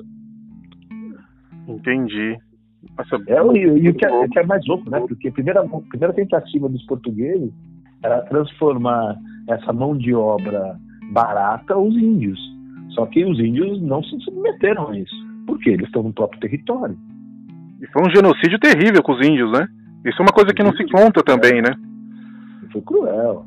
E o genocídio ele continuou, ele não acabou. Estamos vivendo esse genocídio hoje. Olha o tio Bolo que está fazendo. Uma, uma, uma, dúvida que me surgiu aqui agora é assim, é, por que o português ele foi, escravi, ele foi escravizar justamente o africano? Por que ele não fez isso com outros portugueses? Ah, é, assim, é difícil. Nós estamos falando aí de um momento da história que vai ser fundamental para a construção daquilo que é o capitalismo. Verdade. Eu preciso de mão de obra. É verdade, estava bem no berço, obra, né? É, no início. A escravidão ela vai acontecer no início do século XV. Então Sim. nós já estamos aí é, dando o primeiro pontapé aí, o pontapé inicial para a transformação do sistema feudal em sistema capitalista. E o primeiro enfoque ali é o, o, a parte mercantil. No início, essa ideia das especiarias. Depois, com a descoberta aí da, do continente africano, vai ser o de mão de obra. E depois das colônias. Eu lembro que no, no século XVI, é, foi quando aconteceu a reforma protestante, se não me engano, certo? Exato, exato. E a, escravidão já estava a milhão já, né? É, como que a igreja se, se comportou, se portou? Digo a igreja, não a igreja católica, eu digo a igreja protestante, que na Inglaterra também teve a questão lá da escravidão. Como que a igreja se portou? Ela aceitava, ela usufruía também de escravos ou ela era contra? Então, percebe que os protestantes ele tem um outro recorte, né? Sim, sim, sim, é a igreja protestante ela vem numa perspectiva de, de trazer a possibilidade aí de até do desenvolvimento econômico para todos. É verdade. A igreja protestante é uma igreja que vai ser construída a partir do recorte do capitalismo. Aí o, é, Uh, o livro Ética Protestante no Espírito do Capitalismo é fundamental para entender isso. Porque todo esse pensamento, o pensamento protestante de acúmulo, é, depois vai se tornar o pensamento da, da ideia da prosperidade, a ideia do, é, do escudo, do escudo não, como é que é o nome disso? Calvinismo? Não, não, é o pensamento do, é, predestinado. Ah, é, calvinismo. É o calvinismo. Não, é calvinismo, exatamente. A ideia da predestinação. Então, todo esse pensamento vai ser construído a partir de um recorte econômico. E a gente vai ter aí um país que vai se tornar fundamental nesse pensamento, que são os Estados Unidos. Os Sim. Estados Unidos vai ser formado pelas dissidências é, anglicana, né? É, exatamente. Não, isso que é legal. É, o que vai vir, o que vai para os Estados Unidos não são só os, os anglicanos, os anglicanos virão depois. O que vai vir lá são aqueles que eles não curtiram.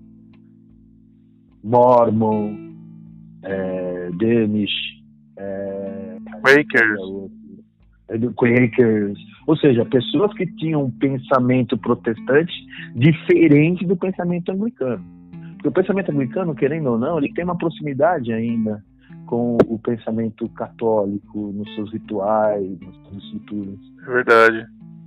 É diferente das outras igrejas protestantes que, que vão abolir vários símbolos, vão quebrar tudo isso. O, o anglicano ainda tem a noção da cruz, ainda, tem, ainda traz alguns símbolos é, católicos na sua estrutura. É, ele é a segunda igreja protestante que surge. Né? É, então essa dissidência que virá depois, né, é que vai ser jogada para a América. E com certeza o, é, esse recorte econômico ele vai se usufruir também como economia, mas em algumas regiões. Então vai minimizar muito isso. Então você vai perceber que o pensamento que vai se construir é, nos Estados Unidos vai ter ainda essa perspectiva de cidadania. Então o recorte político vai ser muito forte. É Por verdade. isso que a guerra da, da sucessão americana vai ser fundamental para a separação entre, é, os, entre o período de escravidão e o período sem escravidão.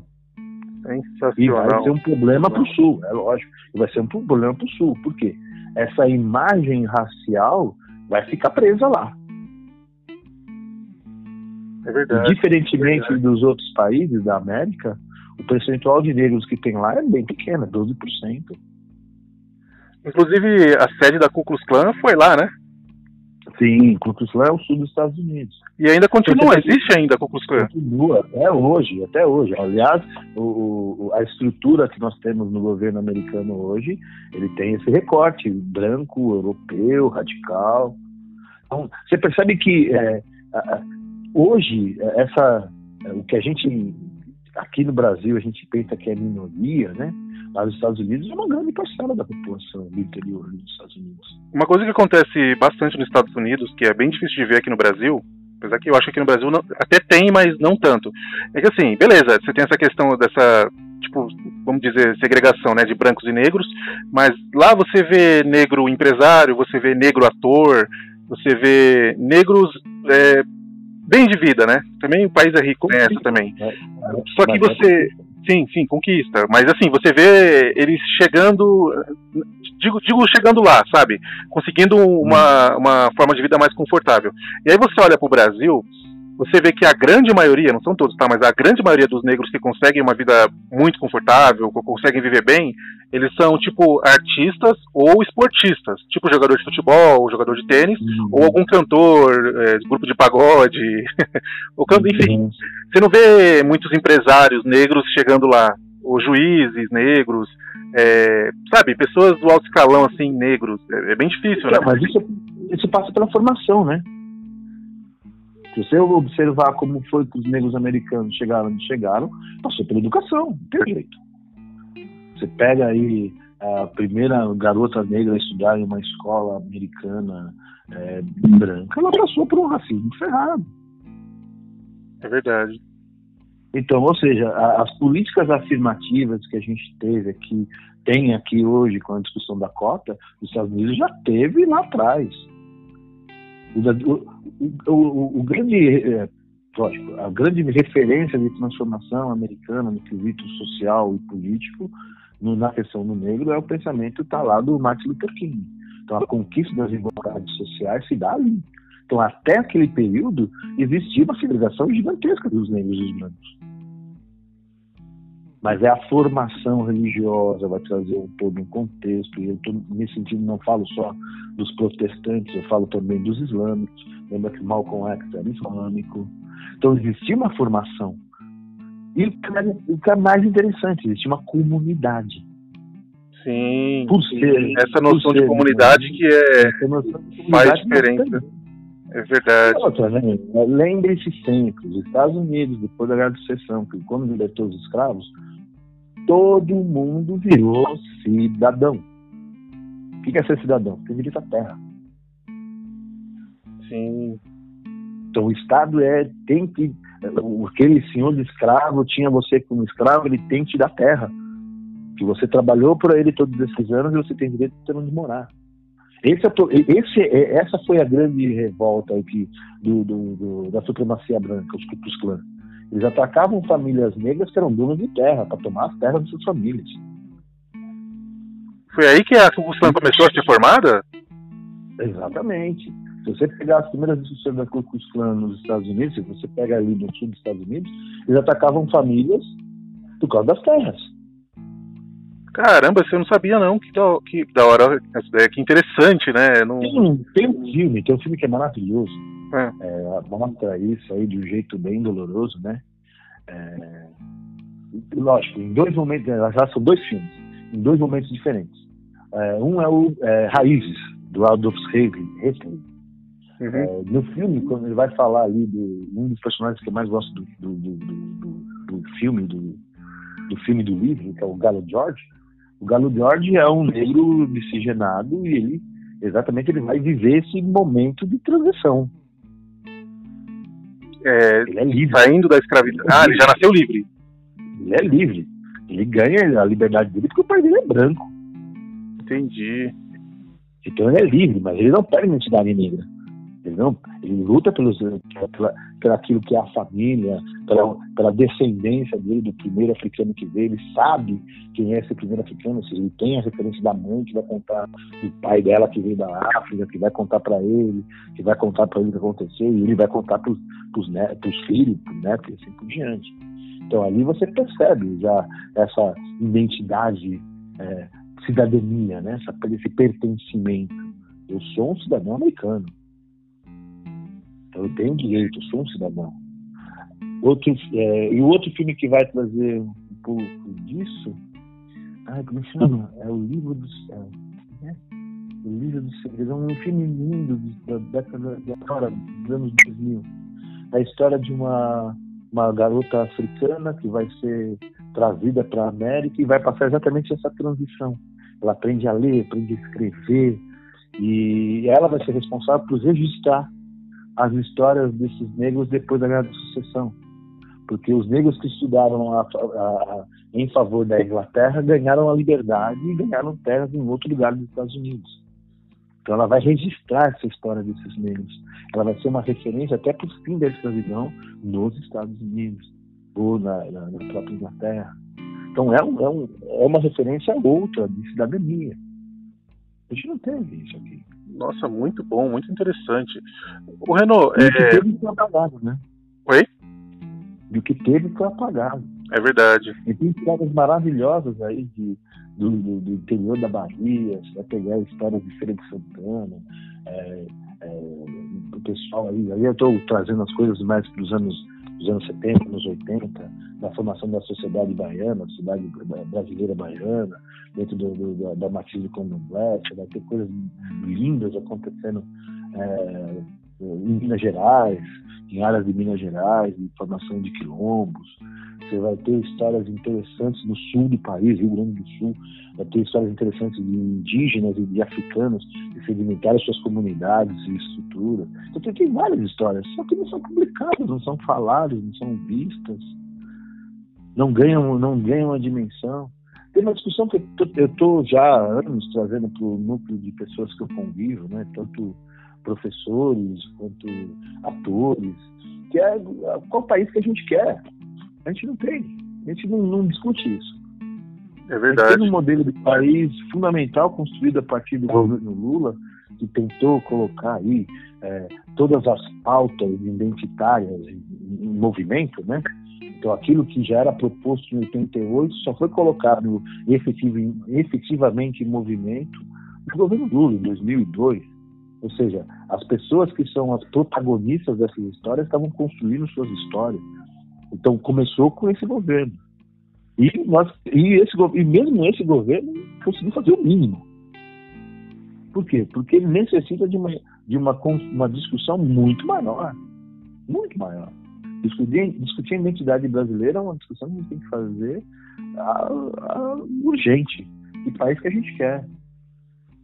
Porque se a gente soubesse, se, se todo mundo né, participar dessa construção, entender o que é essa construção, a gente não vai ter Bolsonaro, velho. É verdade.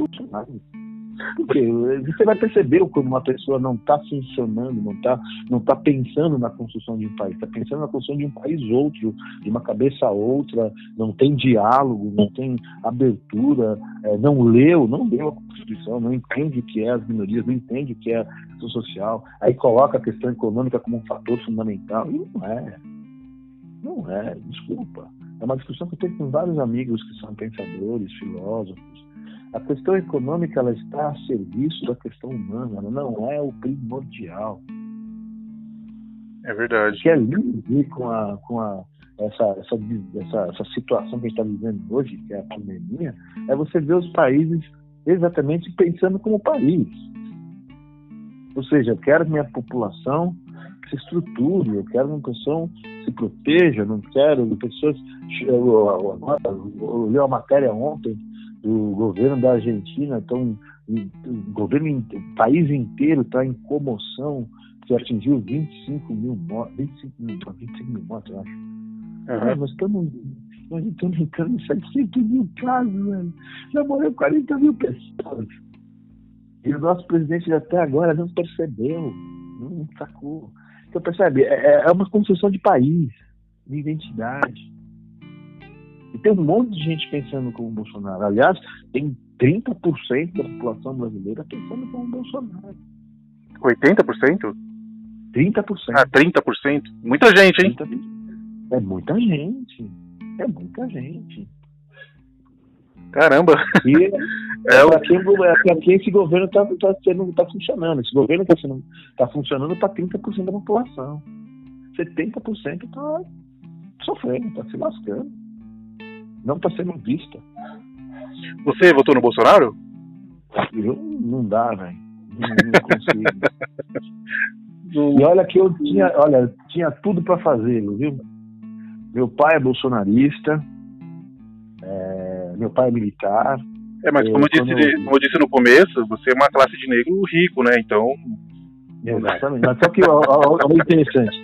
O, meu pai, quando eu fui, eu, eu voltei a morar com os meus pais tem mais ou menos cinco anos, quatro anos e meio, mais ou menos. Uhum. Que minha mãe ficou doente, né, com Alzheimer, então voltei para lá para cuidá-los.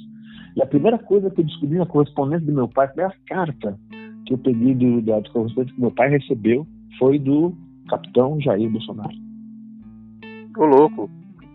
Sério, ele mandava sistematicamente, quando era deputado, no Rio de Janeiro, ele mandava carta para todos os militares.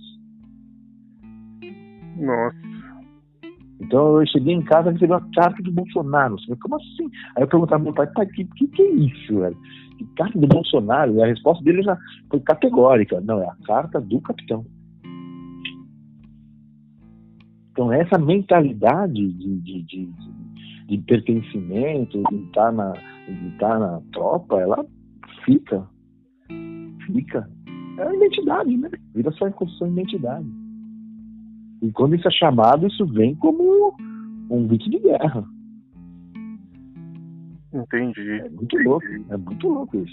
E foi uma treta, porque a hora que eu comecei a ver aquela cara do Bolsonaro, eu comecei a esconder. Então as caras do Bolsonaro começaram a subir de casa, ele ficou bravo. ele ficou bravo. Pô, por quê? Sumiu? Aí depois ele, né, logo em seguida, eu cheguei lá em 2016, 2016, no final de 2016 já começou o movimento do golpe, né? Uhum. E 17, na eleição de 2018 ele recebeu carta lá do Bolsonaro para votar no Bolsonaro. Então percebe que o Bolsonaro ficou na mídia de 2000, 2015, né, final de 2015 até 2018, como uma figura lendária na mídia, né? Sim. E essa figura lendária tinha um respaldo de 30 anos no governo. Ou seja, ele não é um cara que surgiu agora. Ele já está há 30 anos nessa toada. 30 anos ele já está no governo do Rio de Janeiro. Então ele não é um cara estranho. Ele não, não ele formou um grupo gigantesco. Ele não tem um grupo pequeno, não. Pessoas que concordam, que pensam nele. Esses 30% é, é um número considerável para se pensar. É verdade. Vendo por esse lado, é verdade. Eu concordo com você. Não concordava antes, mas agora eu tô concordando.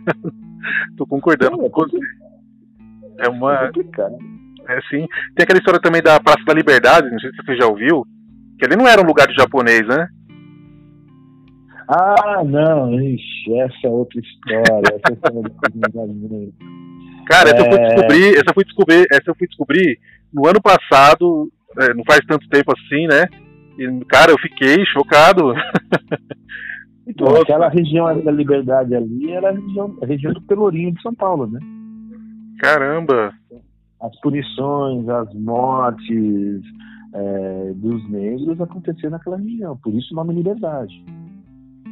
Por isso a, a, ideia de ressignificação do nome está nisso. Só que o que aconteceu? É, no período da migra, de imigração, esse bairro foi dado, né? Uhum. Como uma, uma possibilidade para os imigrantes japoneses. Ah, mas foi dado e E foi, agora- de certa maneira, foi meio que apagado o o que, o que aquele bairro era de verdade, né?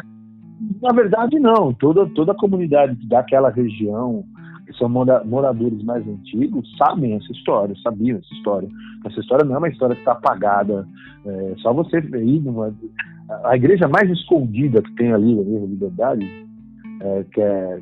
Como é que é o nome da igreja? É, Não é, não é, não é, é a igreja da punição. Você, você sai da. Você, quando você vai entrar na rua da, da Glória, Uhum. tem uma rua ali que tem saída. Tem que sair de cara de uma igreja. É, e Ah, aquela sim, uma igreja bem antiga. Ela é- Acho que é a mais antiga que tem ali, não é? igreja. É, exatamente. Uma ela, bonita. ela é o que, é, ela é o que sobrou desse resquício histórico. Então, ela Ah, é essa uma- já, já existia naquele tempo? já existia. Ela é por menos das pessoas que ficou. Então, Nossa. aquele, o, o- aquele igreja- o Memorial do Anchieta, essa igreja, é, tem mais uma, tem mais uma igreja que também tem esse recorte ali naquela região. Eu tenho que lembrar o local, eu lembro não. Então, elas, elas trazem esse passado daquela região. Só que o que acontece? Quando os, os- os imigrantes orientais vieram para lá, eles povoaram aquela região, sem problema. Só foi agora, em 2018, 2019, que eles literalmente compraram o nome. Que foi quando começou a dar, quando começou a dar polêmica, né, do que era aquele Na lugar. verdade, a, a- proposta ali foi, foi. Por que eu estou falando que foi comprado? A proposta de trocar o nome para Liberdade Japão surgiu de uma das lojas que está ali, um dos donos da loja, do Ike, é, Ikezaki. É, loja de, de coisa de cabeleireiro, né, essas coisas de Cosmético. cosmético e tal. É uma loja que o, o proprietário, o dono dessa loja ali, ele, literalmente, ele fez fortuna ali. E ele, lógico, tem, com os religionários dentro da Assembleia Legislativa, ele, lógico, propôs essa, essa, essa possibilidade, uma homenagem ao povo japonês dentro do seu histórico de imigração. Então, se você lembrar de quando surgiu esse nome, veio de uma sucessão de, de, de, de homenagens ao povo japonês que aconteceu na Assembleia Legislativa. Então, foi um, foi um presente, ou seja, foi uma compra política esse nome. Entendi. Por isso que o movimento negro foi lá reivindicar. Acho que quem está muito a par disso, acho que quem é, é, meio que lutou, acho que bateu de frente com isso de cara, foi o pessoal do Galedense.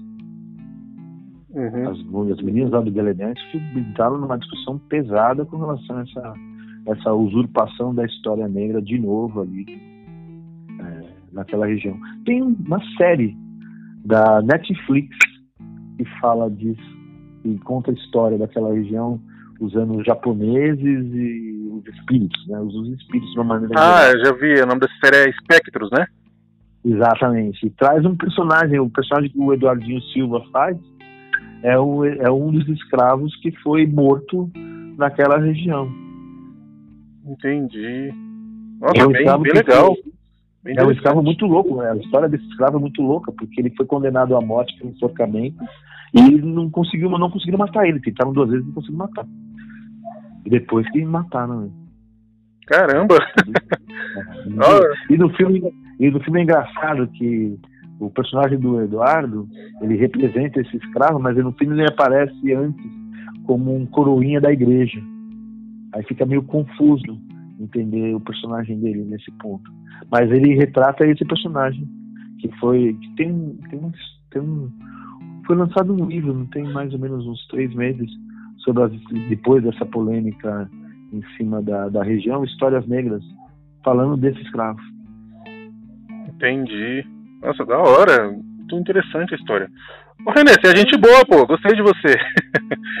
vamos, Agora, vamos tomar um café, vamos marcar um café. Eu, você e a Soraya Lucato. Conhece ela? Já vou falar? Vamos, vamos, vamos, vamos, vamos sim, vamos sim. Gente então, boa pra caramba também. Segunda-feira, eu e a Soraya vamos estar fazendo uma live dentro do Instagram dela é, sobre desenho ancestral, que é a área de trabalho dela. Ela está tá lançando um livro hoje. Eu, eu gravei com ela. Eu gravei com ela um episódio, inclusive ela que me indicou você e tal. É. Gente boa demais, nossa. Não, Soraya é um, Soraya amor de pessoa. É amiga, já somos, nos conhecemos há 30 anos. Começamos a fazer teatro junto, temos um grupo de teatro juntos. Nossa, que é, legal! Legal, a gente tá, tá, tá junto já tem bastante tempo. Ela começou agora com um trabalho interessante, que ela é artista plástica. Ela foi estudar com um, um, um, um artista, não é só artista, um educador, né, um gênio, que é o Arnold Stern, na, na França, e veio com uma proposta totalmente diferente de encarar o desenho infantil, encarar o que é o desenhar. E é, ela me contou, eu, eu gravei com ela, ela, ela contou toda a história. Nossa, muito top, bem interessante. A gente vai bater um papo sobre isso dia 15 agora no Instagram, uma live, falando exatamente essa relação do desenho ancestral com a noção de ancestralidade africana. Nossa, maravilha, maravilha. Você tem algum... Tá fazendo você tem, algum, você tem algum podcast ou canal no YouTube ou livro lançado, alguma coisa assim? Cara, eu sou, eu sou a Soraya, me, me, me, a Soraya é a figura que me traz para o mundo digital. Eu sou analógico. Meu. Ah, sim. O, mundo, é, eu, eu, o que me atrai do mundo, é, o mundo digital é as pesquisas. Porque eu sou um rato de biblioteca. Eu sou aquele cara que vive lendo, vive funcionando biblioteca. Entendi. E com a da internet, a minha vida na internet é literalmente ficar pesquisando. E são vários, agora tem muitos instrumentos legais para pesquisar, universidades. Eu ainda não explorei aí 30% do tanto de conhecimento que tem para estar explorando. E isso me limita às questões das redes sociais. Então, raramente eu estou em rede social. É, basicamente, eu estou dando aula ou eu estou nos espetáculos, ou eu estou nesses bate-papos, vira e mexe, eu estou ou batendo papo com um amigo, ou entrando num podcast de um, ou entrando numa reflexão com um grupo de, de, de pensadores. Então, estou sempre fuçando, mas sempre fisicamente. Dificilmente eu estou no mundo digital. Agora, com a pandemia, que está pintando essa, essa, essa oportunidades, né? É, o bichinho tá me mordendo. é, é, porque é, é, muito conhecimento, é muito conhecimento para ficar só no analógico. Tem que falar isso aí pro povo. É, é porque eu, eu tô tendo que pensar as minhas aulas em digital, né? Ah, é verdade, é verdade. Então eu tô sendo obrigado a pensar o mundo digital como uma ferramenta. Então eu tô, agora eu tô mergulhando nisso. Então eu tô tentando entender esse universo digital. Então, você mesmo é um, uma, uma, uma das minhas tentativas, entender o que é esse universo de podcast, como funciona, o que dá para fazer, o que não dá para fazer, dentro das minhas possibilidades. Então, dificilmente, eu, é, é dificilmente eu estou espalhando as minhas ideias. Agora, não sei. Depois da pandemia, acho que muita coisa vai estar mudando e talvez isso mude. Exatamente. É, ó, pode falar, desculpa. Pode falar, pode falar. O ano passado eu tive contato com uma galera é, que, que também mexeu muito com essa minha, com essa minha forma de ensinar. É, ainda não, ainda estou processando isso direito, está bem complicado. É, eu participei o ano passado de, uma, de um evento chamado é, Quinto Aió, Uhum. que é um evento de contação de histórias nacional que aconteceu no Rio de Janeiro. Então foram contadores de histórias do, do Brasil inteiro, é, se reuniram por três dias para fazer um evento de contação de histórias. É, e foi, cara, foi uma experiência assim impagável, impagável. É, você ter contato com aquilo que eu comecei a entender o que é o quilombo urbano depois da experiência que eu tive lá com o pessoal do AIO. Sensacional. É um espaço, é um espaço de formação. É, você percebe que a, a, forma de se relacionar é uma forma diferente, é, é, é festivo, cara, é tudo que é o, o, é tudo que eu tinha na minha infância, na casa onde eu morava, quando estava toda a minha família naquela casa, todos os negros, é, falando das suas culturas, trançando o cabelo. Então tem um momento na história brasileira, tem um momento das, das famílias negras que a gente acaba vivendo isso. Isso vai se diluindo, é muito louco. E lá eu tive o contato de ter um resgate com isso. E isso está me levando a repensar até como eu vou contar as minhas histórias. Então, esses dois eventos desse, em anos diferentes vão fazer eu pensar muito nesse universo digital com um pouco mais de carinho. Então, pode ser que daqui para frente eu tenha um podcast, eu mando para você, se eu te, começar a publicar coisas, fazer coisas, eu mando para ti para a gente ficar jogando, trocando figurinhas. Maravilha! Maravilha! É Nossa, vai ser top, vai ser muito top. Renan, a gente está chegando aqui, já passamos né, de uma hora e meia aqui de conversa, cara, sensacional, maravilhoso. Eu queria que você, eu queria que você indicasse para os ouvintes uma série e um livro. Uma série e um livro. Isso. Só pode séries boas. Putz, não é que. Nossa. Cara, se você quiser, ó, se você quiser, também você pode indicar um filme também, como você tem bastante conhecimento. É, não, é que eu tô, é, é que eu tô, é que eu tô em dois momentos. Eu tô pensando em uma série no sentido de um, um entretenimento leve, é uma série para você é, levantar, pensar em questões mais ver, é, ter contato com outras culturas, né, dar risada, uma comédia. E estou pensando na atual situação, né, do, do, da questão negra. Aí, é, aí por isso que tá difícil pensar numa série.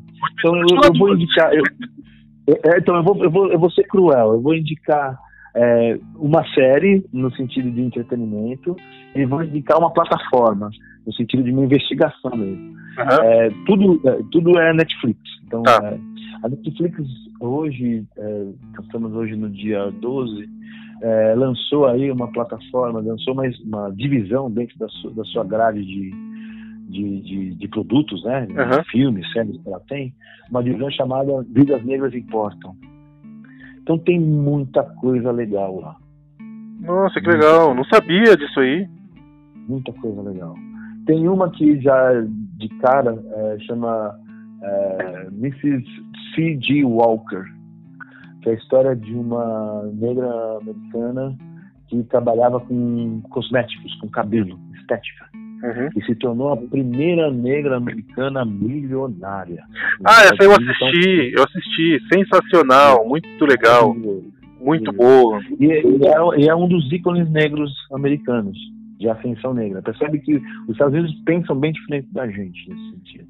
Sim. É, ela mantém a identidade através da própria identidade que ela vai construir ali. Então, se for pensar aí para você caçar coisas para entender um pouco mais esse universo negro, essa, essa bateria aí de filmes da Netflix sobre vidas negras importam, você vai encontrar muita coisa legal lá.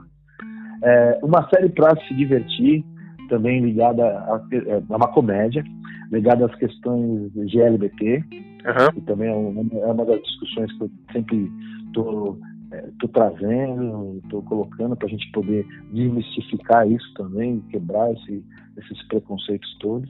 Chama La Casa de las Flores. La Casa de las é Flores. Uma, é uma série mexicana e é muito louca. Eu comecei a assistir achando que era uma coisa, ela é outra.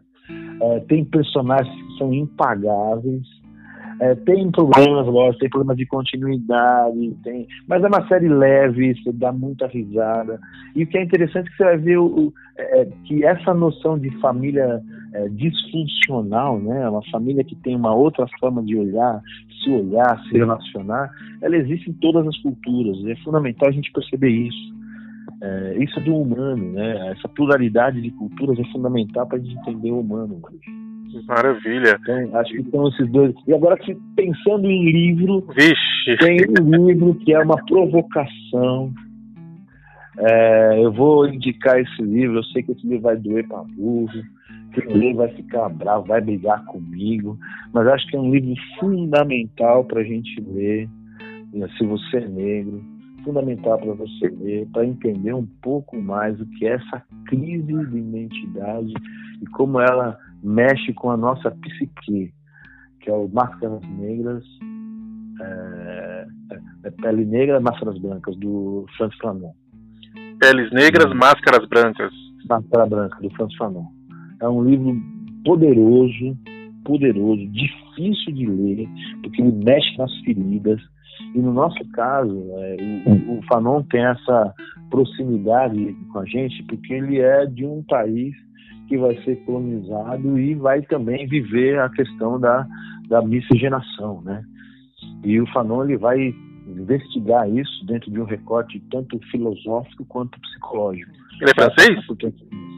Ele, ele é da Martinica. Martinica. Martinica. Fanon é da Martinica. Né? da Martinica francesa e, e lógico ele vai ser totalmente criado pensando pensando que ele era francês. O choque vai ser quando ele vai lá para a França e ele percebe que ele não é francês. O francês não vai tratar ele como um igual. Aí ele vai começar a questionar. Ele só vai, de novo, ele só vai resgatar a si mesmo quando ele vai conhecer outra cultura diferente da dele. Ele vai conhecer a cultura dos árabes o mundo islâmico. Nossa, que legal! Então, Caramba, que legal! É muito louco, porque ele vai, ele vai perceber o que? Ele, ele é, acho que o, o, caminho do Fanon, acho que é o caminho que todo. É, eu encaro muito como caminho urbano. Uhum. É ser negro urbano, negro do século XX, dentro da urbanidade aonde você tem que pensar o seu resgate histórico na mesma perspectiva, você tem que pensar a sua formação econômica, você tem que pensar a sua formação social. Então, o que, que é isso? Aonde, aonde você se encontra dentro dessa perspectiva? E o que é mais louco, ele vai denunciar os nossas, as nossas, as, as, como chama isso, nossas paranoias, né? As nossas, é, é, os nossos medos, as nossas pulsões, os nossos é, os nossos problemas psicológicos, os nossos fetiches. E, e os nossos fetiches, eles, nessa perspectiva, eles se assemelham, eles se esbarram aí nos fetiches europeus, né? Os fetiches brancos. É uma construção de identidade, é uma sociedade que está em construção. E, e, e, com certeza, resgatar a nossa identidade é perceber isso. É perceber esses fetiches, perceber essas coisas que você vai ter que trabalhar e se você é brasileiro miscigenado ainda, mais ainda. Porque na sua cabeça você Top. não entende porque, porque não pode misturar. E o que significa misturar? E se misturou, o que significa isso como formação? Como é que eu trabalho isso agora? Como é que eu trabalho a minha identidade agora? É um livro para ter dor de cabeça, filho. Não é um livro que você vai sair dele. É... Você não vai sair dele suado, você não vai sair dele tranquilo mas você vai sair dele se questionando. Acho que, acho que é nesse ponto que eu, que eu, que eu encaro o Fanon, é nesse ponto que ele é filósofo. É, ele leva você a questionar-se. E quando você começa a questionar como negro, a primeira coisa que você vai ter que buscar é a sua origem, a sua identidade. E aí, aí você tem um universo aberto para você. Né? E é maravilhoso. Nossa, maravilhoso. Vai do seu interesse, vai, vai da sua, da sua busca. Maravilhoso, maravilhoso. Pode ser porta é para várias outras leituras, ah. né, do assunto. Muito legal. Nossa, muito top. Renault, o papo hoje foi muito top, mas muito, muito mesmo. É isso. Cara, tá no top 3 aqui do podcast. muito bom mesmo. Adorei, cara, adorei. Espero gravar com você de novo. Talvez alguns Pô, ouvintes tá é, mandem perguntas. Aí a gente faz de novo, cara, porque ficou muito Não, legal. Tranquilo, tranquilo, tranquilo. Tamo em casa estamos em casa. Tem mais, tem um monte de coisa, tem um monte de coisa para falar.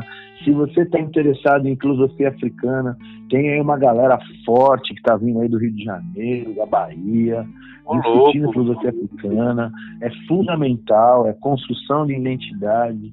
No nosso caso, é resgate da nossa identidade como negro. É fundamental para a gente começar a pensar exatamente nisso que está se mostrando para a gente agora. É, Nossa, tem uma coisa dessa história do, do, do, do que está acontecendo na, no, nos Estados Unidos, uhum. é, que a gente está tentando construir para a gente aqui, é, que é, é, fundamental. A gente tem que ter pautas, a gente tem que saber o que a gente quer, a gente tem que saber o que a gente quer como, como grupo. Então, a gente entende por que está funcionando lá e por que não funciona aqui. Lá tem pautas a serem discutidas. As primeiras pautas que estão sendo discutidas são as mais diretas, tratamento com tratamento policial, é, ou seja, pautas que levam ao crescimento da cidadania. Mas para essas pautas estarem sendo discutidas, outras pautas já foram. Ou seja, não tem, não tem mais a discussão da pauta de identidade mais. Ou seja, todo mundo que está lá e é negro sabe o que é ser negro, sabe o que significa isso, sabe como é tratado, sabe dos problemas que tem. Então não tem dúvida. Não tem dúvida alguma que aquele tratamento foi opressivo, foi racista, não tem dúvida. Ou seja, não dá para ter um, um, Sérgio Camargo falando, não, não foi, o cara protegeu. Não tem, velho, não tem, não tem como. E o que é mais legal, estamos no século XXI, foi filmado, o mundo viu. Não tem como dizer que não foi racismo. Eram Entendi. três caras em cima de um. E esse cara estava falando, eu não consigo respirar, eu já estou imobilizado, eu não tenho para onde correr, fugir. Não tem porque três caras estarem em cima de mim. Não tem como. Então, percebe? É, é, hoje está visível. Então, para a gente poder fazer uma coisa próxima daquilo, a gente tem que ter mais conhecimento, mais conhecimento de identidade. Então, estudar, velho. Estudar. E é difícil, é difícil. É uma, é uma briga boa, porque é muita coisa para se ler. Vai mexer um monte de ferida, vai ter que repensar um monte de questões da identidade, vai ser bem, vai ser gostoso. Eu, como filósofo, eu acho isso maravilhoso. Nossa, mas, eu tô aqui maravilhado aqui. Mas é uma luta, é uma luta. Você vê tem discurso que você ouve dessa galera que você fica, meu Deus, meu Deus, eu tenho que estar em guerra. Aí você para pra pensar, você já está em guerra. A questão é como é que você vai lutar. É verdade. Você já. Como é que você vai lutar? Renault, vai ter que lutar. É, para encerrar o episódio, eu queria que você escolhesse uma música para tocar no final e no começo do episódio. Música? Isso. música. Cara, tá me vindo. Olha, tá me vindo uma figura que faz tempo que eu não ouço. Gilberto Gil. Gilberto Gil. Bom, hein? É.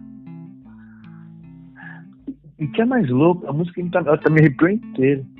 O, o Dão, o Grão, o Gil. Grão. Essa música aí eu, eu conheci ela na versão do Djavan. Nossa, maravilhosa. É... Muito linda a música. Então, eu acho, que, acho que essa música seria legal pra gente, a gente abrir assim e, e fechar, porque é, é um pouquinho, é um pouco isso, né? A gente é é pequenininho e é esse pequenininho que vai formar alguma coisa grande. É verdade, é verdade. Nossa, legal, legal. Então eu vou tocar um pedacinho dela no começo e vou tocar um pedacinho dela no final. Muito bonita a música. Renault, eu queria te agradecer pelo seu tempo, pela sua disponibilidade né, de, de, conversar aqui com a gente, de trazer todo esse conhecimento para esse público que não, não conhece a fundo né, as suas próprias raízes, é, que vive esses questionamentos. Você tirou hoje muita dúvida de muita gente, eu acredito, principalmente minhas, muitos questionamentos internos. E, cara, muito obrigado mesmo.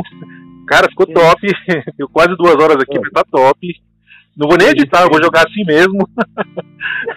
muito legal para não perder informação, sabe? Ficou muito legal, ficou top mesmo. Muito obrigado, cara. Que é isso, que é isso. Tamo aqui, tamo junto. Tamo junto. Precisa de mais uma, chama lá, vamos conversar. Se tiver questões, vamos trazer. Demorou. Vamos demorou. aprender. Na verdade, o que nós estamos em busca é da verdade. Então, tem, tem, temos que tentar enxergar de novo qual é essa verdade que a gente tem que estar buscando para alinhar as nossas verdades para ir para lá. Acho que essa é a ideia. Exatamente. É, uma última. O Palmeiras tem Mundial? Não. Isso não tem, não dá, não dá. Não, não tem? Não, não tem não. Você é corintiano? Não, eu não, não, não, não, futebol é uma das coisas que eu, que eu, que eu literalmente eu parei de curtir, é engraçado, né? Eu na minha infância eu gostava de jogar futebol. Aí o dia que eu percebi que eu era um perna de pau e ver os caras fazendo negócio lá, eu só tinha vontade de sair correndo e fazer também. Eu falei, não, não dá pra eu torcer pra time nenhum.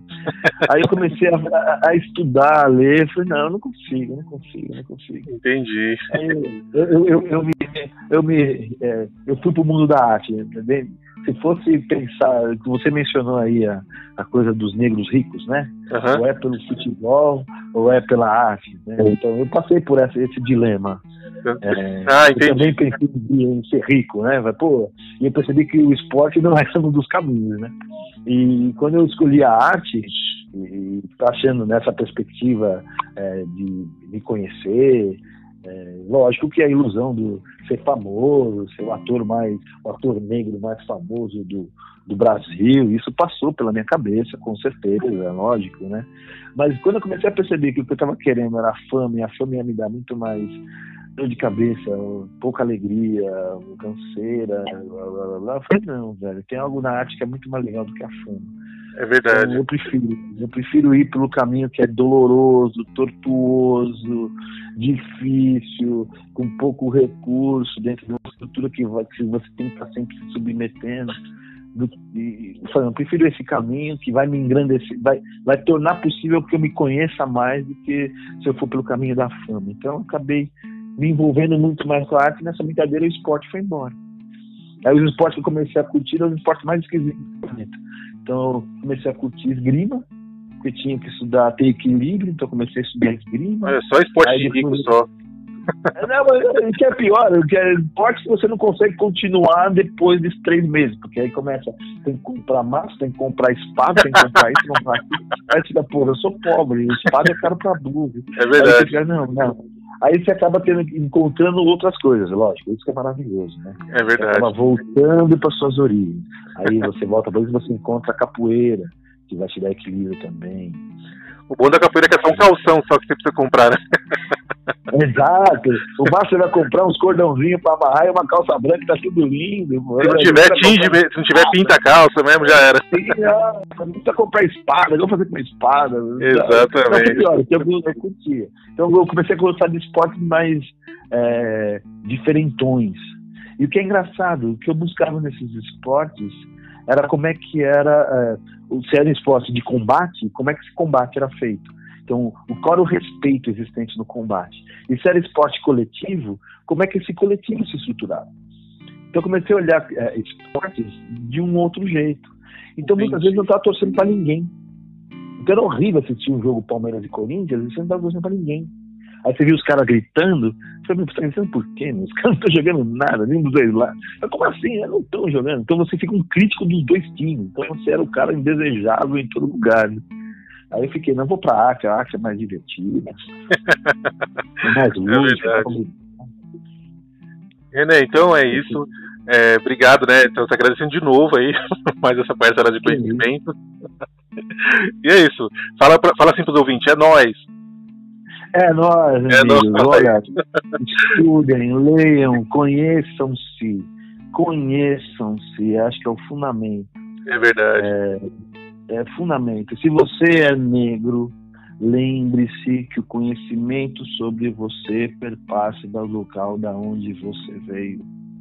As suas origens apontam quem é você. Se você consegue retroceder até os seus avós, seus bisavós, lindo, maravilhoso. Faça isso. Saiba as histórias dessas pessoas, saiba os caminhos que elas passaram, porque você vai aprender com os erros dela, não cometer os mesmos erros. E você vai aprender com os erros dela a construir a sua própria identidade. Lembre-se sempre disso. Ah, não importa se é se você tem dentro da sua família é, um branco. Não, você vai ter que estudar a história daquele cara lá. Você vai ter que entender porque ele fez o que ele fez. E a história dele não é mais importante que a história daquele, daquele africano, né? a história daquele indígena.